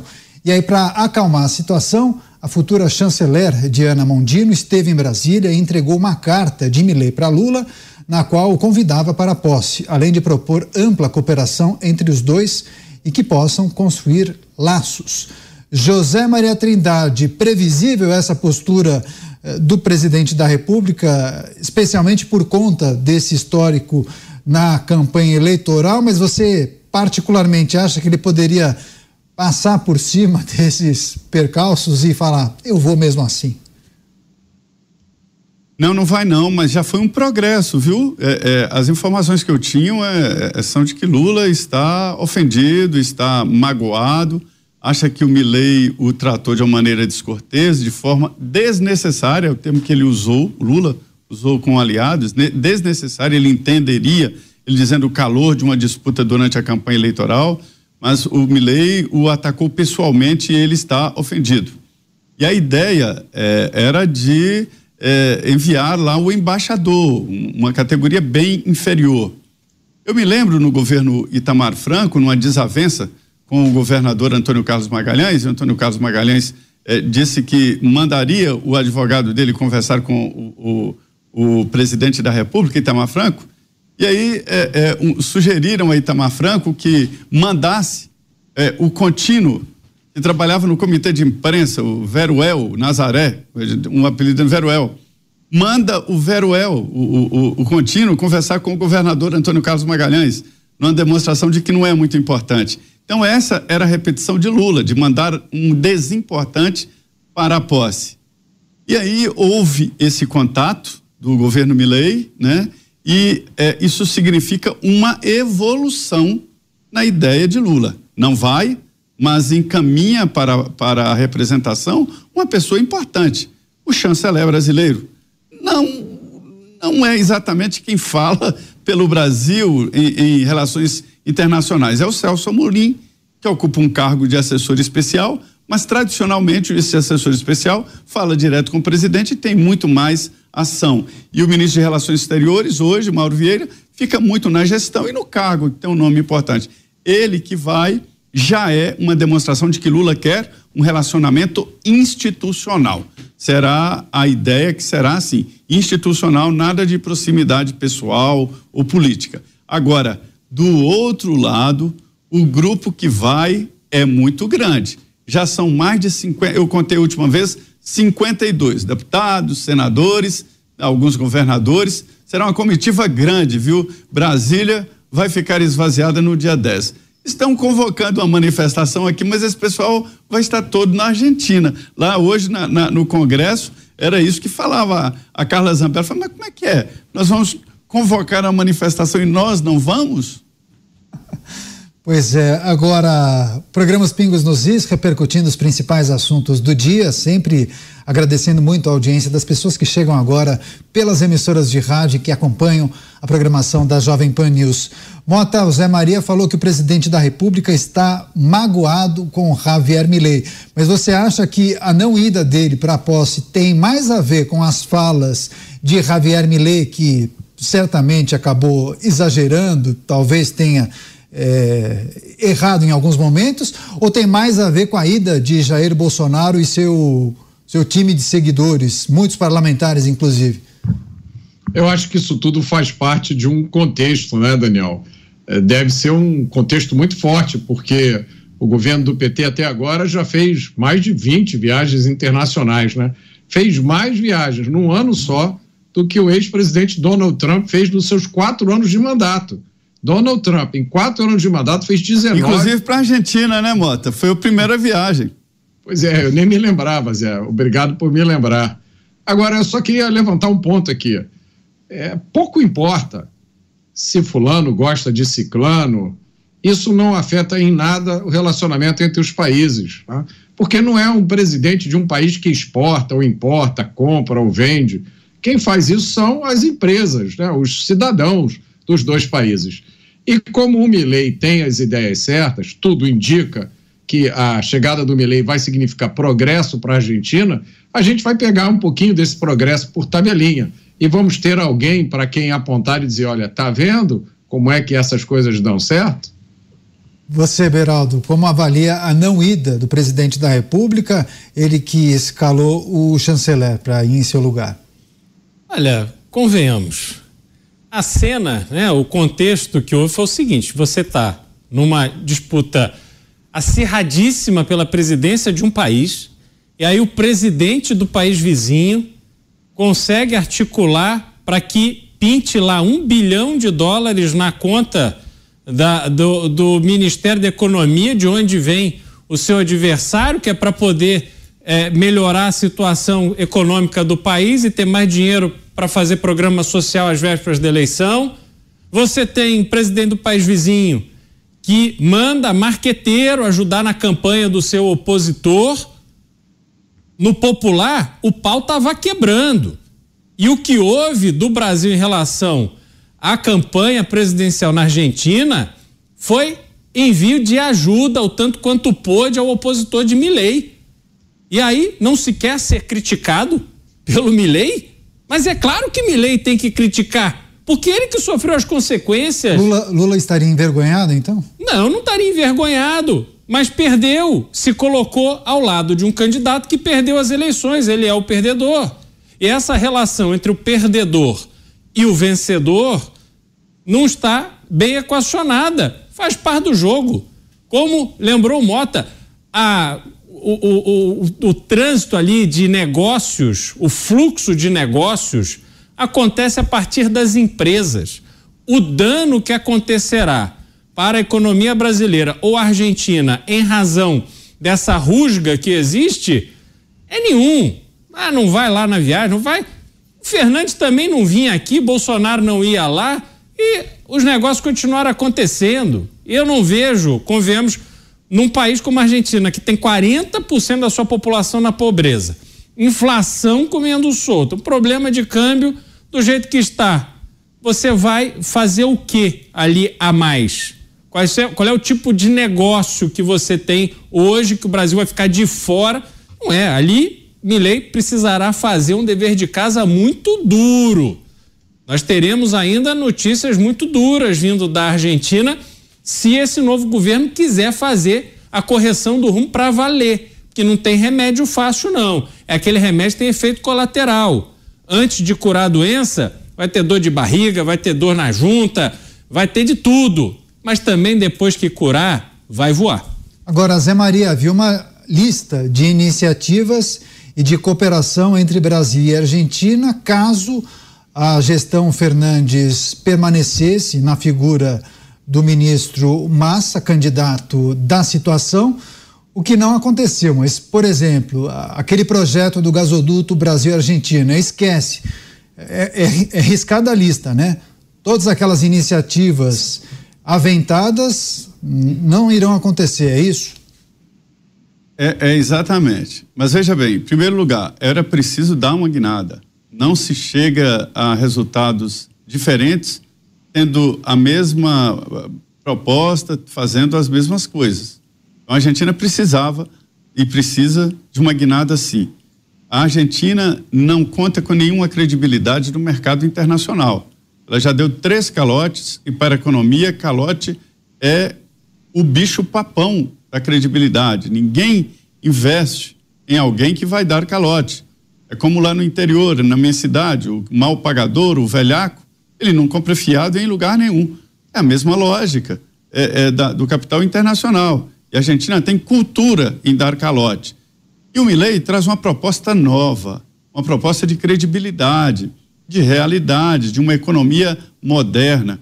Isso leva a Argentina a credibilidade que faltava para fazer negócios e receber investimentos. Isto é muito positivo. Agora, o Brasil, ele é protagonista, não adianta fingir é o grande protagonista aqui na região. O Mercosul é o Brasil, né? O parque industrial brasileiro é maior do que somados todos os outros países do Mercosul. A economia brasileira é muito maior, né? Então, assim, é verdade que a Argentina talvez precise do Brasil, mas precisa de relação institucional, né? Os produtos continuarão a serem é, é, comprados aqui e ali. É, a lista de, de exceções continua a mesma, não acredito que vá mudar e se Milley quer o um mercado aberto, e se jogar no mercado aberto, ele quebra a Argentina, porque o Brasil invade a Argentina de produtos brasileiros. É preciso ter uma proteção. A Argentina precisa de proteção, pelo menos imediata, porque o parque industrial nosso é melhor, a nossa agricultura é melhor. Então, assim, a, as relações ali comerciais e não políticas vão continuar. E é claro que o Milley vai entender essa superioridade do Brasil em termos econômicos. É uma realidade. O nosso parque industrial é melhor do que a Argentina. Nós exportamos peças e importamos veículos. Poderíamos exportar veículos. Basta abrir o mercado. Mas, Mas Zé, a proteção argentina é que não permite. Você acha que se o Massa tivesse ganho, o gasoduto ia sair? Não, até porque um gasoduto não se constrói do dia para a noite. O Brasil não tem dinheiro para isso, não. O governo do PT não, tem, não duplicou não tá a BR-470 em Santa Catarina em 20 anos. Vamos fazer um gasoduto? Podia uhum. ganhar quem fosse. Podia o Peron voltar ali que não saía. Agora. Essa, promessa. Não consegue tapar buraco das estradas. Como?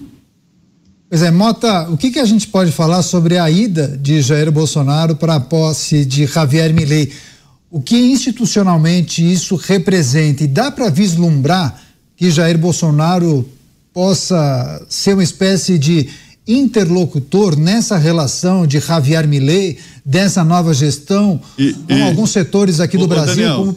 Oi, pois Daniel, não, pois não. Não é só não é só do Bolsonaro, eu estou chamando a atenção aqui há muito tempo uma comitiva muito grande claro. que acompanha aí não, o ex-presidente. É, é, que é uma figura icônica, ex-presidente, ele que é o antagonista Governadores. do presidente Lula, mas exatamente, Mota, você entende que ele de certa maneira daqui para frente pode ser uma espécie de interlocutor nessa relação da Argentina com alguns estados, Santa Catarina, São Paulo?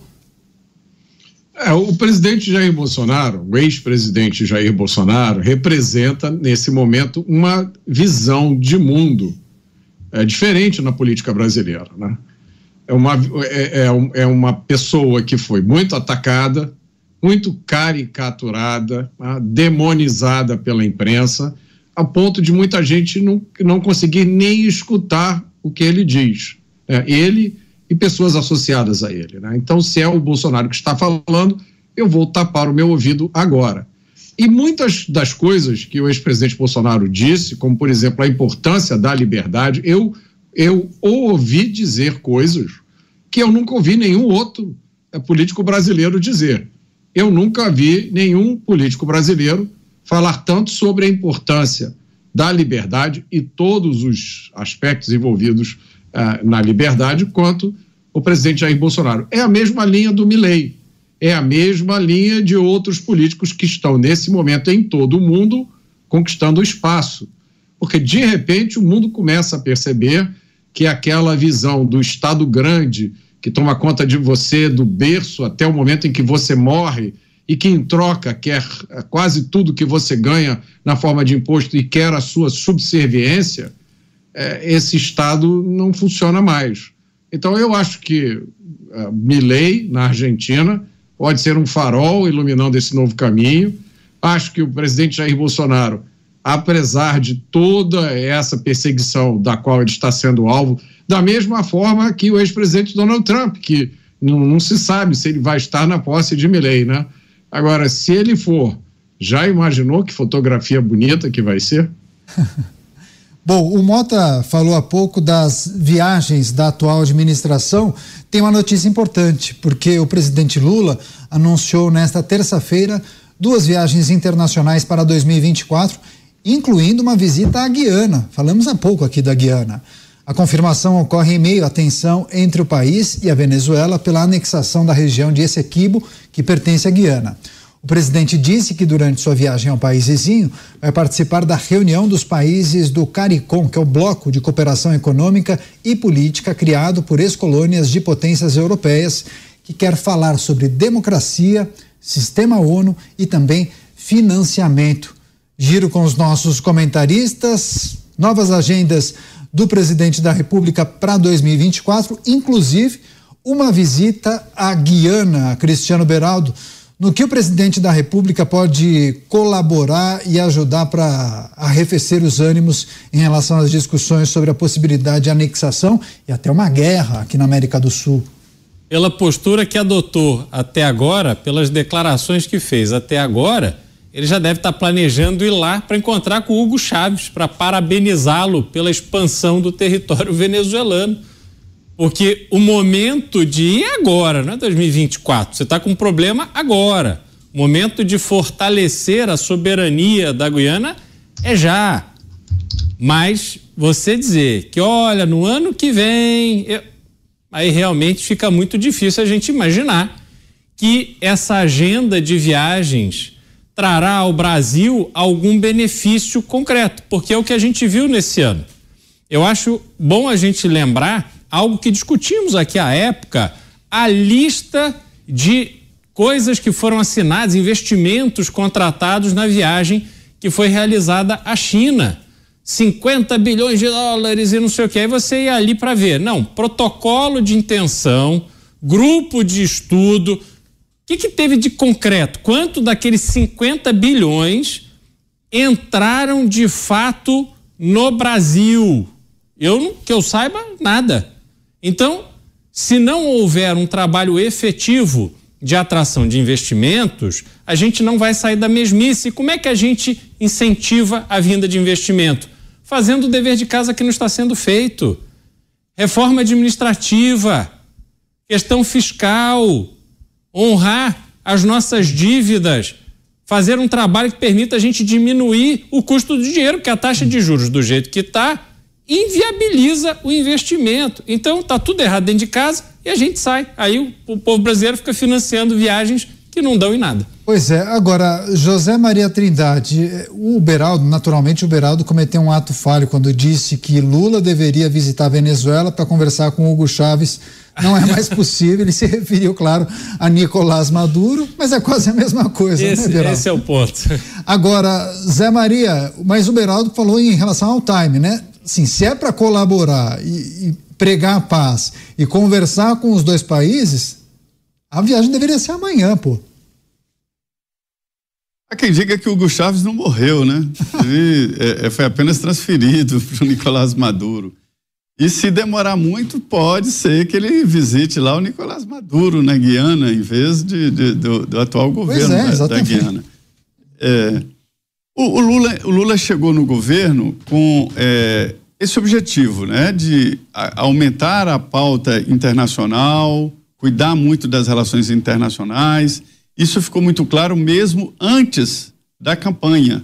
Antes da campanha, ele já despachou pelo mundo assessores políticos e jornalistas visitando redações de jornais, o Celso Amorim visitando várias autoridades. Ele conhece, Celso Amorim conhece, tem uma relação muito boa em várias embaixadas pelo mundo e pregou uma ideia do Lula e demonizou o Brasil, o agronegócio e o ex-presidente Jair Bolsonaro. Essa é a realidade. A pauta internacional do Brasil e do Lula é muito forte.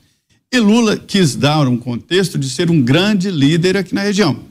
Ele priorizou, por isso a primeira viagem foi à Argentina e cuidou muito bem aqui da, da América do Sul, do Cone Sul em geral. Então, é esta a ideia né, de se colocar como um líder, de se colocar como um, um, um país, uma pessoa importante. E é. Ele é presidente do Brasil, que aqui na região se destaca. Nós somos, não adianta é, é ficar com, com ideia pequena, nós somos o, o país mais importante da região, sem nenhuma arrogância. Então é natural que ele se destaque aqui na, na região. É natural. E ele quer demonstrar isso. E paga um preço. A liderança tem um preço, tem um custo, né? Então, esse custo, para mim, seria agora ele falar grosso com o, o Nicolás Maduro. Tem que falar grosso, mas tem que falar ainda em 2023, né, Mota? É. Olha, eu, eu já falei aqui uma vez que a, a função principal de vários organismos internacionais é criar oportunidade para os políticos brilharem, aparecerem na mídia e fazer umas boas viagens, né? Ninguém é de ferro. E aí eu desafio a nossa audiência. Quem aí já ouviu falar dessa tal de CARICOM, não é isso? CARICOM, Organização Internacional. E parece que tem outra também que está no mapa, uma reunião da União Africana. Também, quem já ouviu falar dessas? É, são muitos órgãos internacionais, meus amigos, são muitas viagens. Mas eu vou aproveitar aqui esse comentário para falar aqui sobre. A, a gente acabou de ver aqui no Twitter uma postagem do Elon Musk, que é provavelmente o homem mais rico do mundo, né?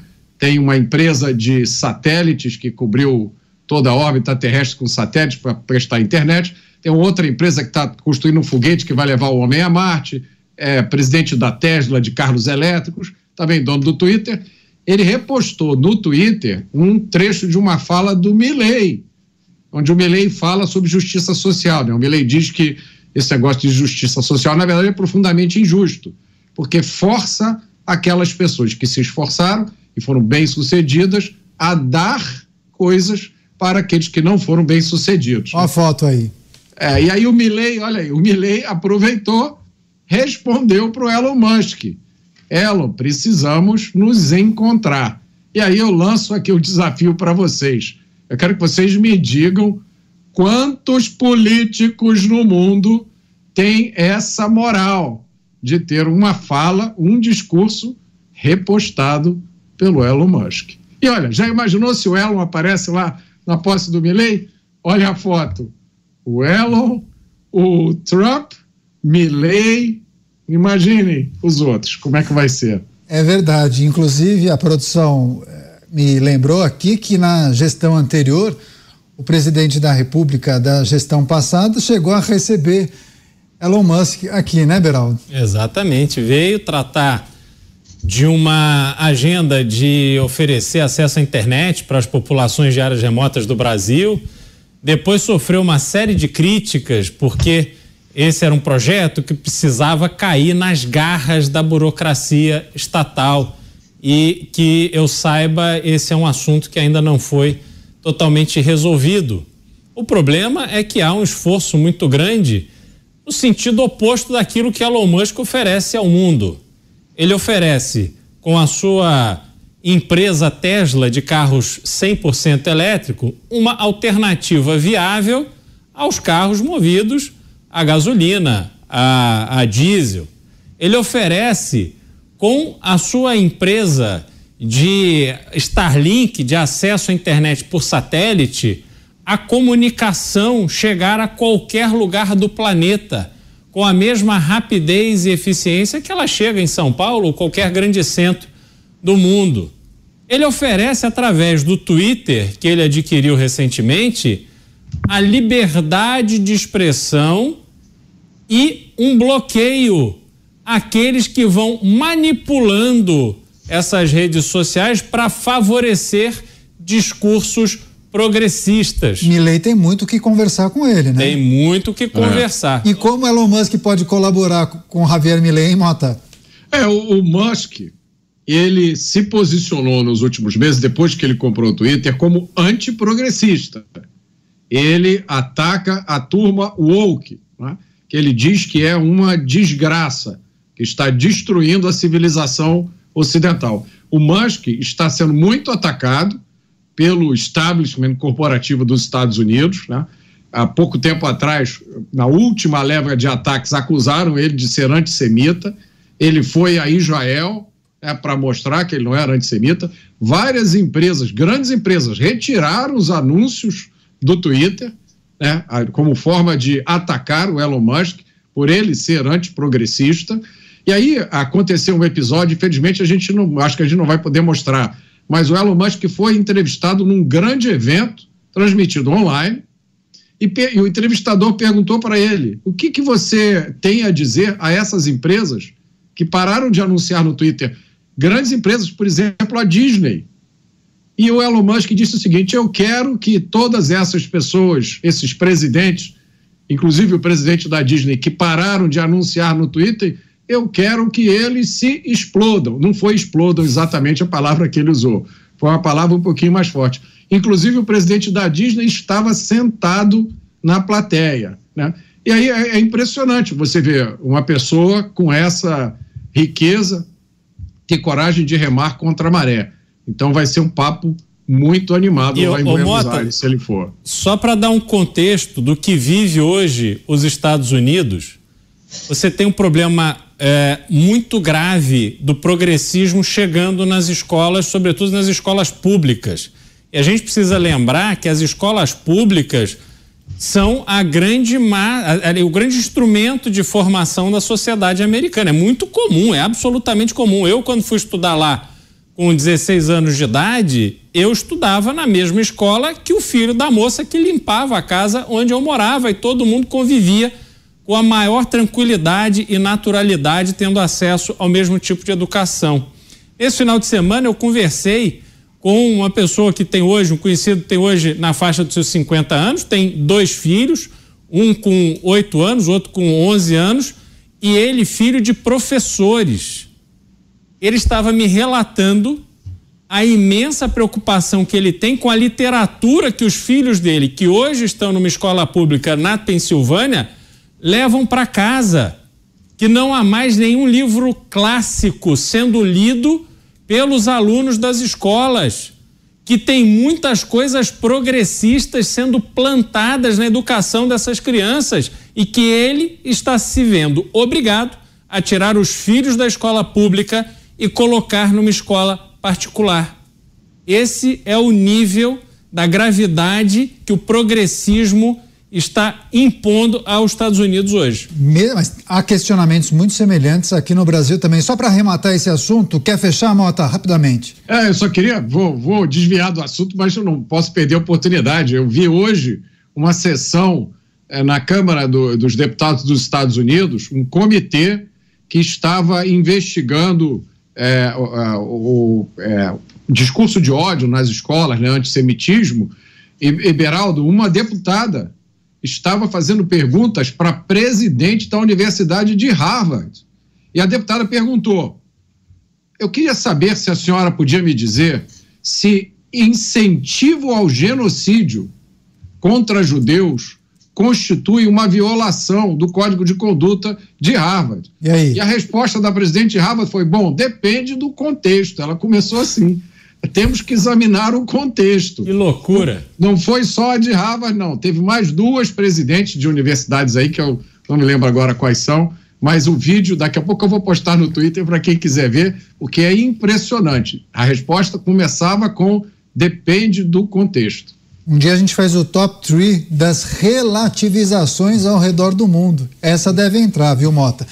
Tem um outro assunto fundamental para a gente tratar com os nossos comentaristas, porque a Polícia Federal deflagrou nesta terça-feira uma operação contra um grupo suspeito de entregar 43 mil armas, sim, 43 mil armas para as maiores facções eh, do país. Foram cumpridos 25 mandados de prisão preventiva, seis de prisão temporária e 52 mandados de busca e apreensão em três países Brasil, Estados Unidos e também no Paraguai. Essa investigação começou em 2020, quando pistolas e munições foram apreendidas no interior da Bahia. Essas armas estavam com o número de série raspado, mas por meio de perícia, a Polícia Federal conseguiu obter as informações e avançar nesta investigação. José Maria Trindade, grupo suspeito de abastecer as organizações criminosas com um volume absurdo 43 mil armas. Muitos dos problemas de segurança pública passam por esse tipo de ação, né? Contrabando de armas, esses grupos especializados que acabam abastecendo essas facções que atuam em muitos estados do país, né?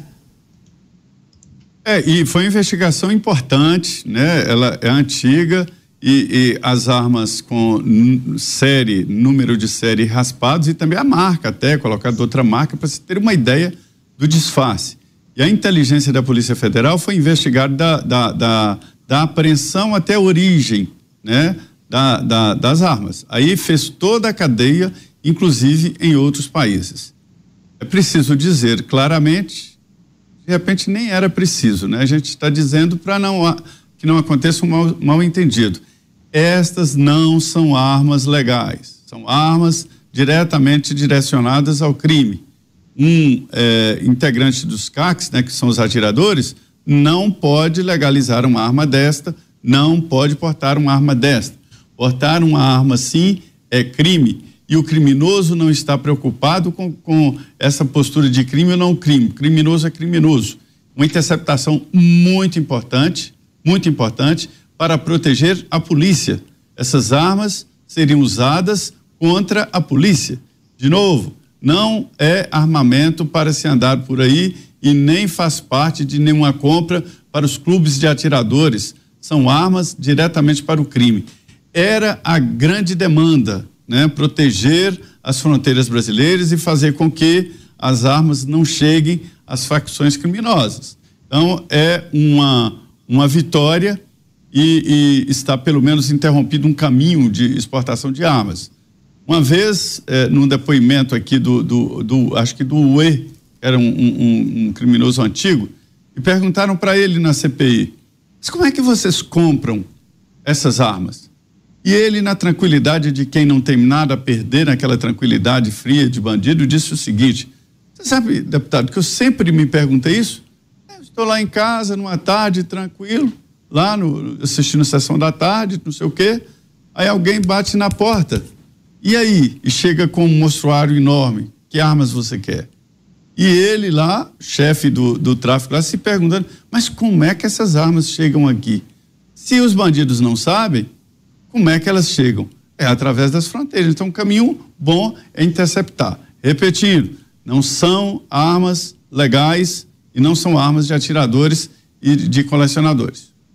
Pois é, agora, Mota, quero passar para você, porque eu me lembro muito bem das repercussões de grande parte da população sobre os decretos da atual presidência da República para dificultar a concessão e a emissão do porte e da posse de armas de fogo para a população civil. Muitos criticavam, dizendo mais ou menos o seguinte: ah, estão desarmando a população de bem, só que os bandidos continuam armados. Essa operação de hoje ah, deflagra justamente esse cenário, né? Ah, a bandidagem, as facções criminosas estão extremamente bem equipadas e preparadas e a gente não tem a menor condição de fazer frente a eles, né? É, quem assiste o Pingos nos Is pode pegar vídeos de seis meses atrás, um ano, mais de um ano, e vocês vão me ver dizendo: as armas dos criminosos vêm do contrabando. Não existe nenhum suprimento de armas para criminosos vindo de quem tem arma legal no Brasil. Isso é inexistente. Eu sempre falei isso. Né? Toda vez que certas pessoas, certas autoridades vinham a público denunciar os caques, os armamentistas, né? os bolsonaristas que alimentavam as milícias e, crime, e o crime organizado com as suas armas, eu sempre dizia, meus amigos, quem tem o um mínimo de familiaridade com segurança pública sabe, as armas dos bandidos vêm do contrabando. E agora isso aí está confirmado por essa notícia. As armas dos criminosos vêm 100% do contrabando. E o, o, contrabando é. O que está por trás do contrabando? Por que, que é tão difícil impedir essas armas de chegarem? Não é por causa da extensão de fronteiras do Brasil, não é por causa da violência dos criminosos, não é por causa de nada disso. Quem assiste o Pingos nos Is também sabe a resposta disso. É por causa da impunidade. Não dá em nada. Nesse Brasil, você mata uma pessoa, você não fica nem 10 anos preso. Imagine se o seu crime é apenas fazer um mero contrabando de armas. Afinal, não houve violência, não é isso que a gente ouve? É um crime sem violência. Não vale a pena ficar preso. Quem sabe eles não vão pegar esses contrabandistas de armas e dar um curso de filosofia para eles, ou de artesanato, né? Porque aí eles se reabilitam e voltam para a sociedade. Pois é, agora, Cristiano Beraldo, olhando no retrovisor, a gente se lembra dos decretos eh, da presidência da República para dificultar a concessão e a autorização para que os cidadãos utilizassem armas de fogo, né? Posse e porte. Agora, olhando para essa operação de hoje, esse número vultuoso, não seria necessário colocar energia para desarmar a bandidagem ao invés da população civil? Renato, primeiro vamos colocar as coisas em ordem aqui. Só para confirmar, essa operação de hoje é fruto de uma investigação que começa em 2020? 2019. 2019. Quem era o presidente em 2019? Por quanto tempo essa investigação transcorreu até que hoje pudessem fazer uma operação em conjunto com outros países para desarticular esse esquema que colocou aqui 43 mil armamentos. Nós estamos num país que tem números de guerra civil das mais graves do mundo. Mais de 40 mil pessoas assassinadas todos os anos. E se os assassinos fossem em cana para ficar 10 anos, Mota, ainda estava bom. A maioria sequer vai em cana. Então nós temos hoje no Brasil o completo desarranjo da segurança pública, porque o bandido faz o que quer.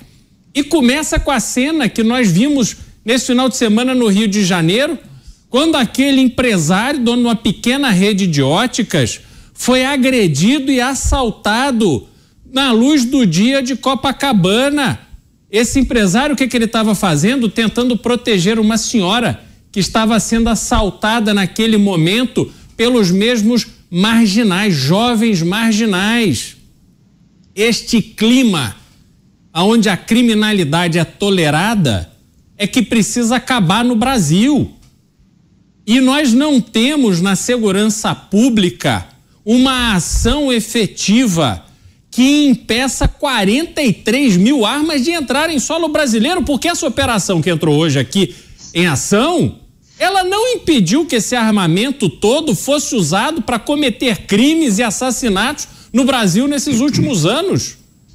Então temos um colapso, a falência da segurança pública no Brasil. E aí o que, que faz o governo? Impede o cidadão de bem de proteger a si, a sua família e a sua propriedade. Isso não faz sentido em nenhum lugar do mundo. Nós não estamos no Japão. Nós não estamos no Emirados Árabes, aonde você tem um índice de criminalidade baixíssimo, sobretudo porque as forças policiais são bem preparadas, bem equipadas, bem remuneradas e respeitadas pela população. Essa realidade não existe no Brasil. Então, o que estamos vendo hoje é simplesmente um gelo que está sendo enxugado. Se enxugou hoje, amanhã já tem outros gelos derretendo por aí. Pois Mas... é, Zé Maria. Não, você, Mota, depois eu passo para o Zé. Só para não perder aqui o gancho do claro, que o Beraldo me levantou, é muito importante frisar isso, Beraldo. O que eu falei aqui, eu sou engenheiro civil. Eu sei que as armas do crime no Brasil vêm do contrabando. Mas no último ano, nós escutamos pessoas que têm como profissão atuar no sistema de justiça criminal, dizendo que eram os atiradores profissionais, os CACs, que alimentavam o crime organizado. É muito grave isso, porque é, é mais do que uma simples incompetência. É você estar de posse do conhecimento da realidade e usar esse seu conhecimento como arma política para demonizar e atacar adversários, sabendo que fazendo isso você está transmitindo uma informação errada que é essencial para o combate ao crime. Então, é, isso é muito grave. É, é, preciso a gente frisar muito o aspecto dessa notícia. Essa notícia comprova o que nós vemos dizendo aqui há mais de um ano, né, que a, os clubes de tiro não são ameaça para ninguém, os atiradores profissionais não são ameaça para ninguém. As armas que o bandido usa para assaltar a gente na esquina, elas vêm do contrabando. E isso não tem fim, porque no Brasil prolifera, predomina a impunidade. Pois é, e nessas discussões, né, Zé Maria, há muitos generalismos, especialmente nos comentários nas redes sociais. E o camarada acaba lendo, sei lá, um comentário no Twitter e começa a achar que essa apreensão tem a ver com as armas que vieram de forma legal por meio da aquisição dos CACs. Não, não tem absolutamente nada a ver. São armas que foram apreendidas que entraram no Brasil eh, mediante a contrabando, eh, grupos eh, criminosos que traziam esse armamento que abasteciam as facções criminosas. Agora, houve uma tentativa, ou pelo menos existem muitos grupos que tentam uh, criminalizar, ou pelo menos colocam os CACs contra a população. A gente tem visto essas discussões ao longo dos últimos meses, especialmente conectando os CACs a figura do ex-presidente da República, mas tentando achar algum tipo de estatística para conectar os CACs com aumento de criminalidade em alguma região do país. Existe esse tipo de tentativa, muitas vezes, né, Zé Maria? Sim, ó, eu, eu estou vindo do Congresso. Agora há pouco, o deputado Alberto Fraga, que é um coronel da PM daqui, atua muito na área de segurança pública, um dos campeões de votos aqui, ele fazia um discurso no sentido de que há no Brasil uma tentativa de menosprezar e de não dar importância ao, ao, ao aparato de segurança, aos policiais. Ele dizia que os policiais são, na verdade, a última barreira do crime. E eu concordo. Quando a polícia tem que agir, é que o sistema já falhou, né? A, a polícia não era para agir. Se houvesse uma segurança, houvesse todo um trabalho. E é, essa segurança, ela é feita de uma maneira técnica, não é como as pessoas pensam de qualquer maneira. E esse discurso de vamos trocar livro por armas, isso é muito bonitinho e pronto. É o ideal, uma sociedade ideal, era de realmente não precisar de armas, como pregam, inclusive alguns da esquerda, de que desarmar, inclusive o policial, né? Seria ótimo, seria bom, mas senhores, nós vivemos na realidade. Nós não vivemos num projeto de campanha política.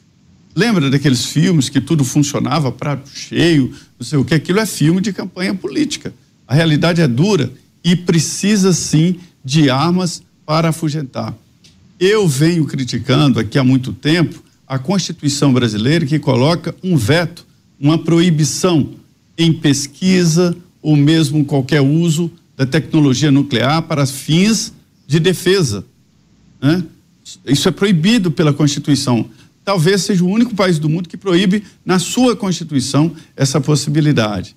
E aí se criou no Brasil essa cultura de que arma é, é, é, é, que usa arma é bandido, não. Bandido usa arma também quando ele consegue. Não é pelo número normal. Uma arma é rastreada pelo, pelo, pelo número de série dela. Se entende de onde ela veio, quando ela foi comprada, quem é que tem o porte dela, tudo, as cápsulas também. Então, as armas dos bandidos são essas armas aí. E raparam não só o número de série, raparam inclusive a marca e impregnaram outro para se ter uma ideia. Então, são armas diferentes. É, a sociedade tem que partir para o desarmamento geral. Mas não é nesse milênio, não, viu? Ainda não chegamos lá, não. Mas tem muita gente que defende a liberação, pelo menos a facilitação da concessão de arma de fogo para a população, pelo menos em alguns casos. Esse é um assunto muito importante, tem a ver com segurança pública, tem a ver com a sua vida. A gente vai fazer uma rápida parada e daqui a pouco a gente volta com mais análises. Claro que a gente conta com você, fique por aí. Os pingos nos is. Jovem Pan.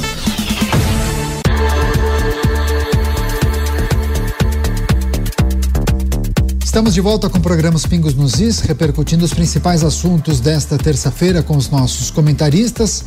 Falávamos e analisávamos uma operação realizada contra um grupo acusado de promover a, o abastecimento de muitas facções criminosas com armas contrabandeadas. Tem vários aspectos que a gente precisa analisar ainda com os nossos comentaristas. Mota, queria inclusive trazer eh, uma informação, porque tem muitos é, grupos nas redes sociais, algumas contas é, no Instagram ou mesmo na plataforma X, que apresentam vídeos de brasileiros, sobretudo aqueles vídeos de câmeras de segurança, que mostram brasileiros provavelmente com porte e posse de armas, que acabam se defendendo e acabam colocando os bandidos para correr, seja um estabelecimento ou quando um bandido vai tentar roubar uma motocicleta. E tem inclusive uma conta chamada Bandido Se Dando Mal, mas virou uma febre, tem mais de 450 mil seguidores, enfim. Então são vários vídeos de brasileiros que compartilham essa situação, de cidadãos que acabam se defendendo e atirando nos bandidos que querem subtrair algum tipo de bem. É, que reflexão é preciso fazer quando o cidadão deseja ter uma arma, mas tem um grupo contrário ou uh, uma, uma linha ideológica que defende que não. Não é papel do cidadão ter uma arma de fogo para se defender. Esse é papel exclusivamente da polícia. O que você diria nesse momento? Isso é profundamente errado do ponto de vista lógico e moral. Nós não temos apenas o, o direito de nos defendermos e defender nossas famílias, nós temos o dever de nos defendermos e defender as nossas famílias. É, todo cidadão tem direito de exercer esse, essa defesa. E se o, a, a situação é, necessitar o uso de uma arma, que seja usada uma arma é evidente que uma arma é um instrumento que precisa de treinamento, de preparo, para que ela seja usada. Uma arma não é para qualquer um, não é todo mundo que tem a capacidade né, psicológica, que tem a instrução, o treinamento para usar uma arma, muito menos para carregar uma arma consigo o tempo inteiro. Mas é melhor você ter e não precisar do que precisar e não ter. E aí eu vou lembrar um caso que o nosso colega Beraldo trouxe aqui. Você está andando na, no seu bairro num domingo à tarde ou num sábado à tarde, você vê uma senhora sendo atacada por um bando de marginais. O que é que você faz? Você se esconde, você vai embora correndo para não ser vítima. O que o senhor fez foi, ele foi lá defender a senhora. Só que ele não tinha nada para defender a senhora. Ele foi com a cara e a coragem. Ele foi agredido, ele apanhou até desmaiar. E aqueles criminosos poderiam ter matado o senhor lá, porque para eles não fazia nenhuma diferença. Provavelmente eles fazem aquilo rotineiramente, talvez alguns já tenham sido presos várias vezes. Agora imagine, imaginem se aquele senhor tem uma arma e o treinamento adequado. O que, que ele teria feito? Ele provavelmente não precisaria disparar um único tiro. Ele simplesmente tiraria a arma do coldre, apontaria para os marginais, diria três ou quatro palavras e eles iam sumir igual barata. Quando você tem uma arma, você impõe respeito e você garante que os seus direitos não serão violados. É, ele poderia, inclusive, dar voz de prisão, né? O cidadão brasileiro tem esse poder, inclusive na ausência de uma força policial. O Beraldo tem, inclusive, um, um dado, uma informação do IPE que é trazer para o debate. É isso, Beraldo?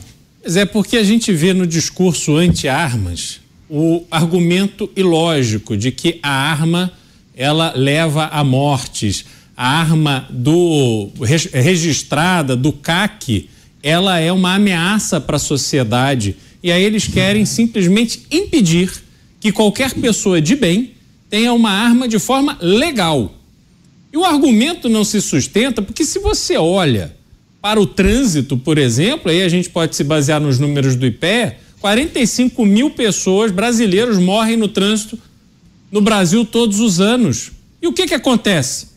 Então, essas pessoas vão querer o quê? Exterminar o carro? Vamos acabar com o carro porque tem gente morrendo com o carro? Não. O que acontece é que se você se envolve num acidente de trânsito, se você causa um acidente porque está embriagado, porque dirigiu de forma imprudente, você pode ser preso, você vai responder por isso, você vai ter a sua habilitação cassada e assim funciona a sociedade. A sociedade é feita para que as pessoas tenham todas as condições de cumprir a lei e cumprir as regras. Se elas transgridem as leis e as regras, elas são punidas. A arma por si só não é uma ameaça à sociedade quando está de forma lícita, legal, registrada na mão de uma pessoa de bem que quer se proteger hoje de uma selva que nós vivemos no Brasil. Essa é a nossa realidade. Mas não. O discurso ideológico simplesmente quer reduzir esse debate a nada. Até porque nem deveria ter debate. Isso aqui não é passível de debate. Qualquer pessoa de bom senso que quiser usar e entender argumentos lógicos tem que ser favorável às armas naquelas pessoas que são preparadas, capacitadas e devidamente registradas para andarem armadas. Zé Maria, chance zero de algum tipo de alteração na legislação, alguma flexibilização, não com a atual gestão, né? Talvez mais adiante. É, isso é um assunto do Congresso Nacional. Não adianta o presidente só através de decretos e tal, e mesmo assim o, o Congresso derruba. Então, é, eu acho que haverá um tempo em que o Congresso tem que discutir esses assuntos para não deixar para o Supremo Tribunal Federal. Há uma, um histórico do Congresso de que assuntos assim, onde se perde voto, porque o deputado lá ele vai ter que votar, ou de um lado ou de outro. Aí ele entende que perde voto, de um lado ou de outro. Né? Então deixa para lá. E esse, essas situações do Congresso, na minha opinião, são decisões do Congresso de não decidir. Né? Quando o Congresso analisa um projeto e decide não votar, está decidindo não decidir. Então não adianta outro é, é, poder, como o Supremo, tentar legislar nisso. Eu vejo o seguinte: uma arma é um instrumento de poder muito forte. Toda ditadura, todo processo que tenta estrangular a liberdade de um povo, ele é precedido de uma retirada do armamento da população civil. Isso é muito claro. Então, a arma é um instrumento de poder. Eu não acredito em armar a sociedade como é parte de um projeto de segurança pública. Quem faz a segurança pública é o profissional da segurança pública, cada um do seu modo. É a polícia militar, ostensivamente, de farda, é o policial civil, que tem outra função, então, é a polícia judiciária. To, todo esse pessoal faz parte da segurança, inclusive os de segurança privada. Esses são treinados para isso. Uma arma é um direito pessoal de defesa pessoal. E a Constituição já garante essa, essa, esse direito de defesa, de autodefesa. E ninguém faz uma defesa como o gato com as unhas. Você faz defesa com arma. Se a Constituição garante a você o direito de se defender, então a Constituição lhe garante o direito de arma. Não é se defender com a unha como gato, né? Pois é, inclusive segurança privada, no registro geralmente aparece, viu, Zé Maria? Vigilante patrimonial. Então, a todos os vigilantes, muito obrigado pela audiência e pelo prestígio. Mota, só para encerrar esse assunto, o desafio do legislativo na condução desse tema, desse tema ligado às armas. É, o desafio é enfrentar a hipocrisia, porque vamos lembrar que todos esses, todas essas autoridades, né, é, ministros, secretários, parlamentares que são contra as armas, todos eles são protegidos por seguranças armados. Vocês já pensaram nisso?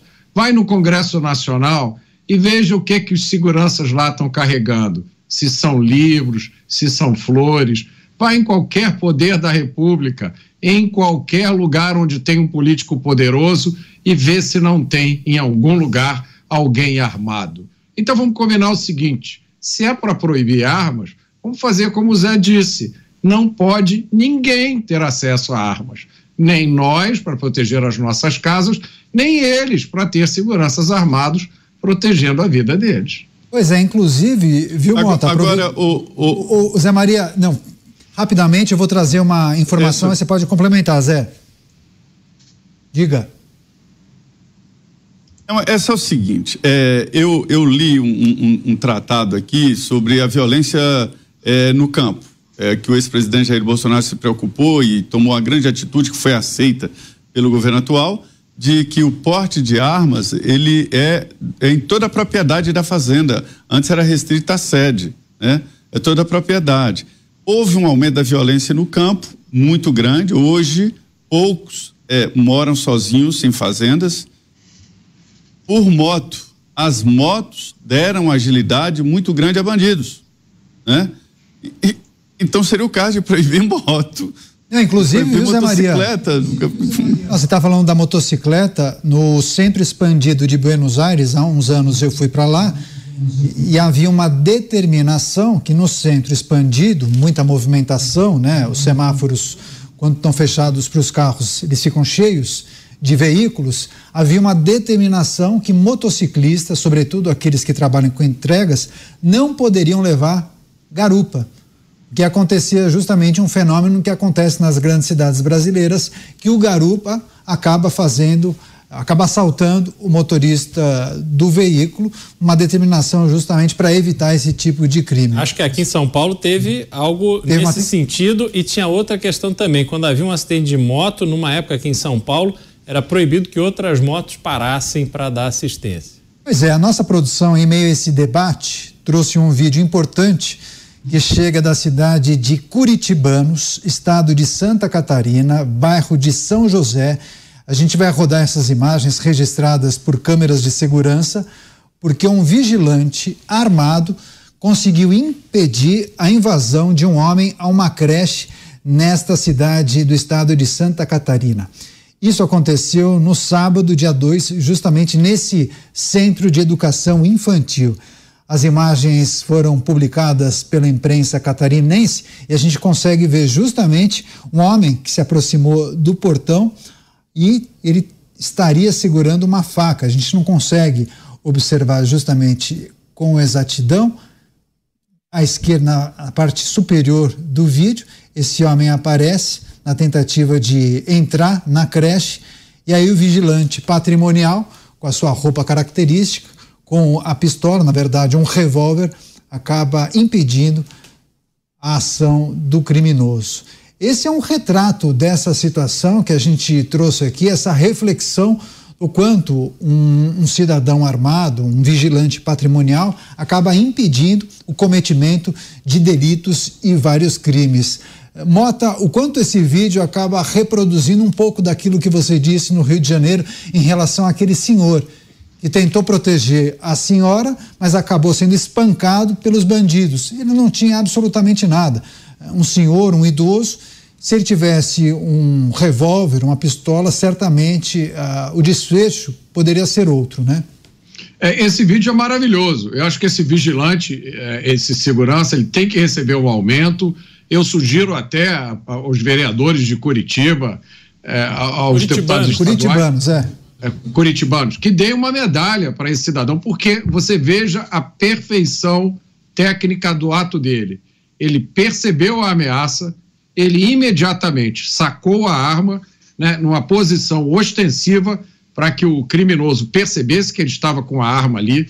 Ele não precisou disparar. Foi exatamente o que eu acabei de, de dizer no meu comentário anterior. Ele não precisou matar ninguém, ele não precisou ferir ninguém. Ele só deixou claro: se você cruzar esse limite, você vai ter uma resposta dura, ameaça eliminada. Imaginem vocês, pensem quantos dos mais de 40 mil assassinatos que ocorrem todos os anos no Brasil poderiam ter sido evitados se, quando o bandido chegasse para cometer o crime, ele tivesse uma resposta como essa. Hoje em dia a população tem medo, né, Beraldo? Mas esse cenário poderia ser outro se a legislação privilegiasse também a população, né? Sem dúvida. E tem outra questão importante que se perdeu no Brasil que é a população ter uma relação com a polícia de efetivo respeito.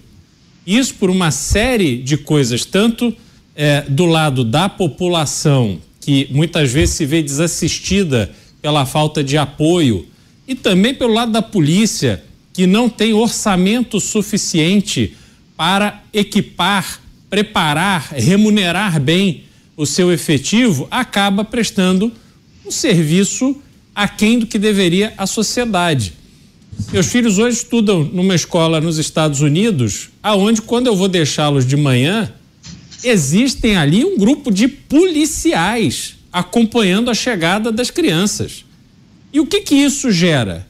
Primeiro, uma relação extremamente cordial dos policiais com os pais e com as crianças. Segundo, as crianças crescem vendo a polícia como o fator de segurança, vendo a polícia com aquela pessoa a ser respeitada, que está ali prestando um serviço à sociedade.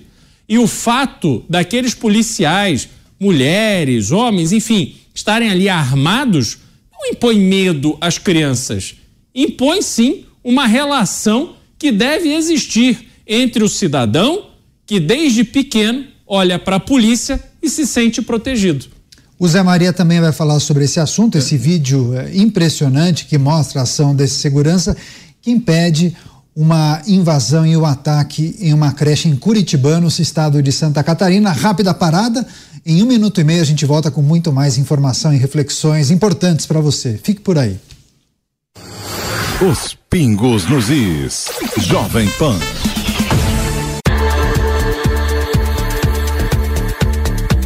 Programa Os Pingos nos Is de volta, muita notícia, informação e análises para você que acompanha aqui a programação da Jovem Pan News. José Maria Trindade, Zé, trouxemos o vídeo da ação do vigilante, do segurança que impediu uma invasão e um ataque a uma creche. É, o que a gente precisa deixar de reflexão para o nosso público com essa informação? 40 segundos.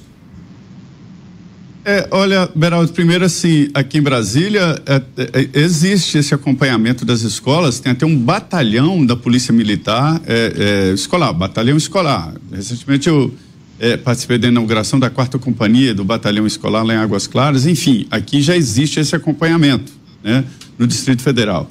Essa cena aí mostra claramente de que é uma segurança privada funciona em complemento com a segurança pública, né? E funciona bem e evitou ou poderia evitar uma tragédia. É preciso fazer uma integração dos vários equipamentos de segurança pública. Quando eu digo que a arma pessoal não é um instrumento de segurança pública, não é diminuindo a importância, é dizendo que se trata de um instrumento de defesa pessoal. Né? E a Constituição garante esse direito. Agora a gente tem um recado importante para você que acompanha a Jovem Pan, gosta do programa Os Pingos nos Is, também os demais programas da grade de programação, se identifica com a forma como a Jovem Pan mostra os fatos e discute os principais temas. Por favor, se você puder agora, entre em jp.com.br, faça a sua assinatura.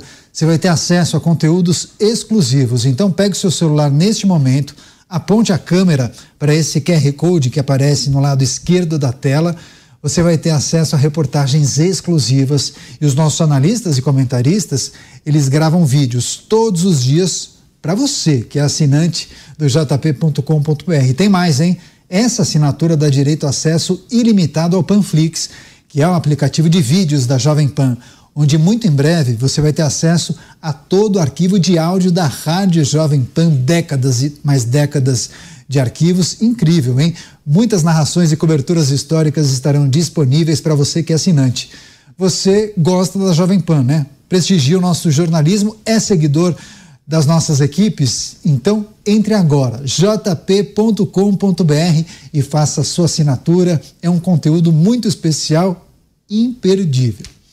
Não temos mais tempo, ponto final nessa edição. Agradecendo demais a participação do nosso time de analistas, José Maria Trindade em Brasília, Rio de Janeiro, Roberto Mota e aqui dos estúdios da Jovem Pan News em São Paulo, Cristiano Beraldo. Nós quatro agradecemos demais você que nos prestigia todos os dias aqui em Os Pingos nos Is.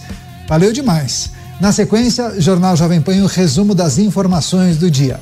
Jovem Pan, jornalismo independente.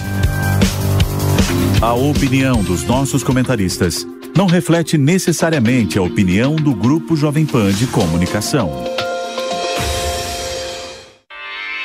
Realização Jovem Pan News.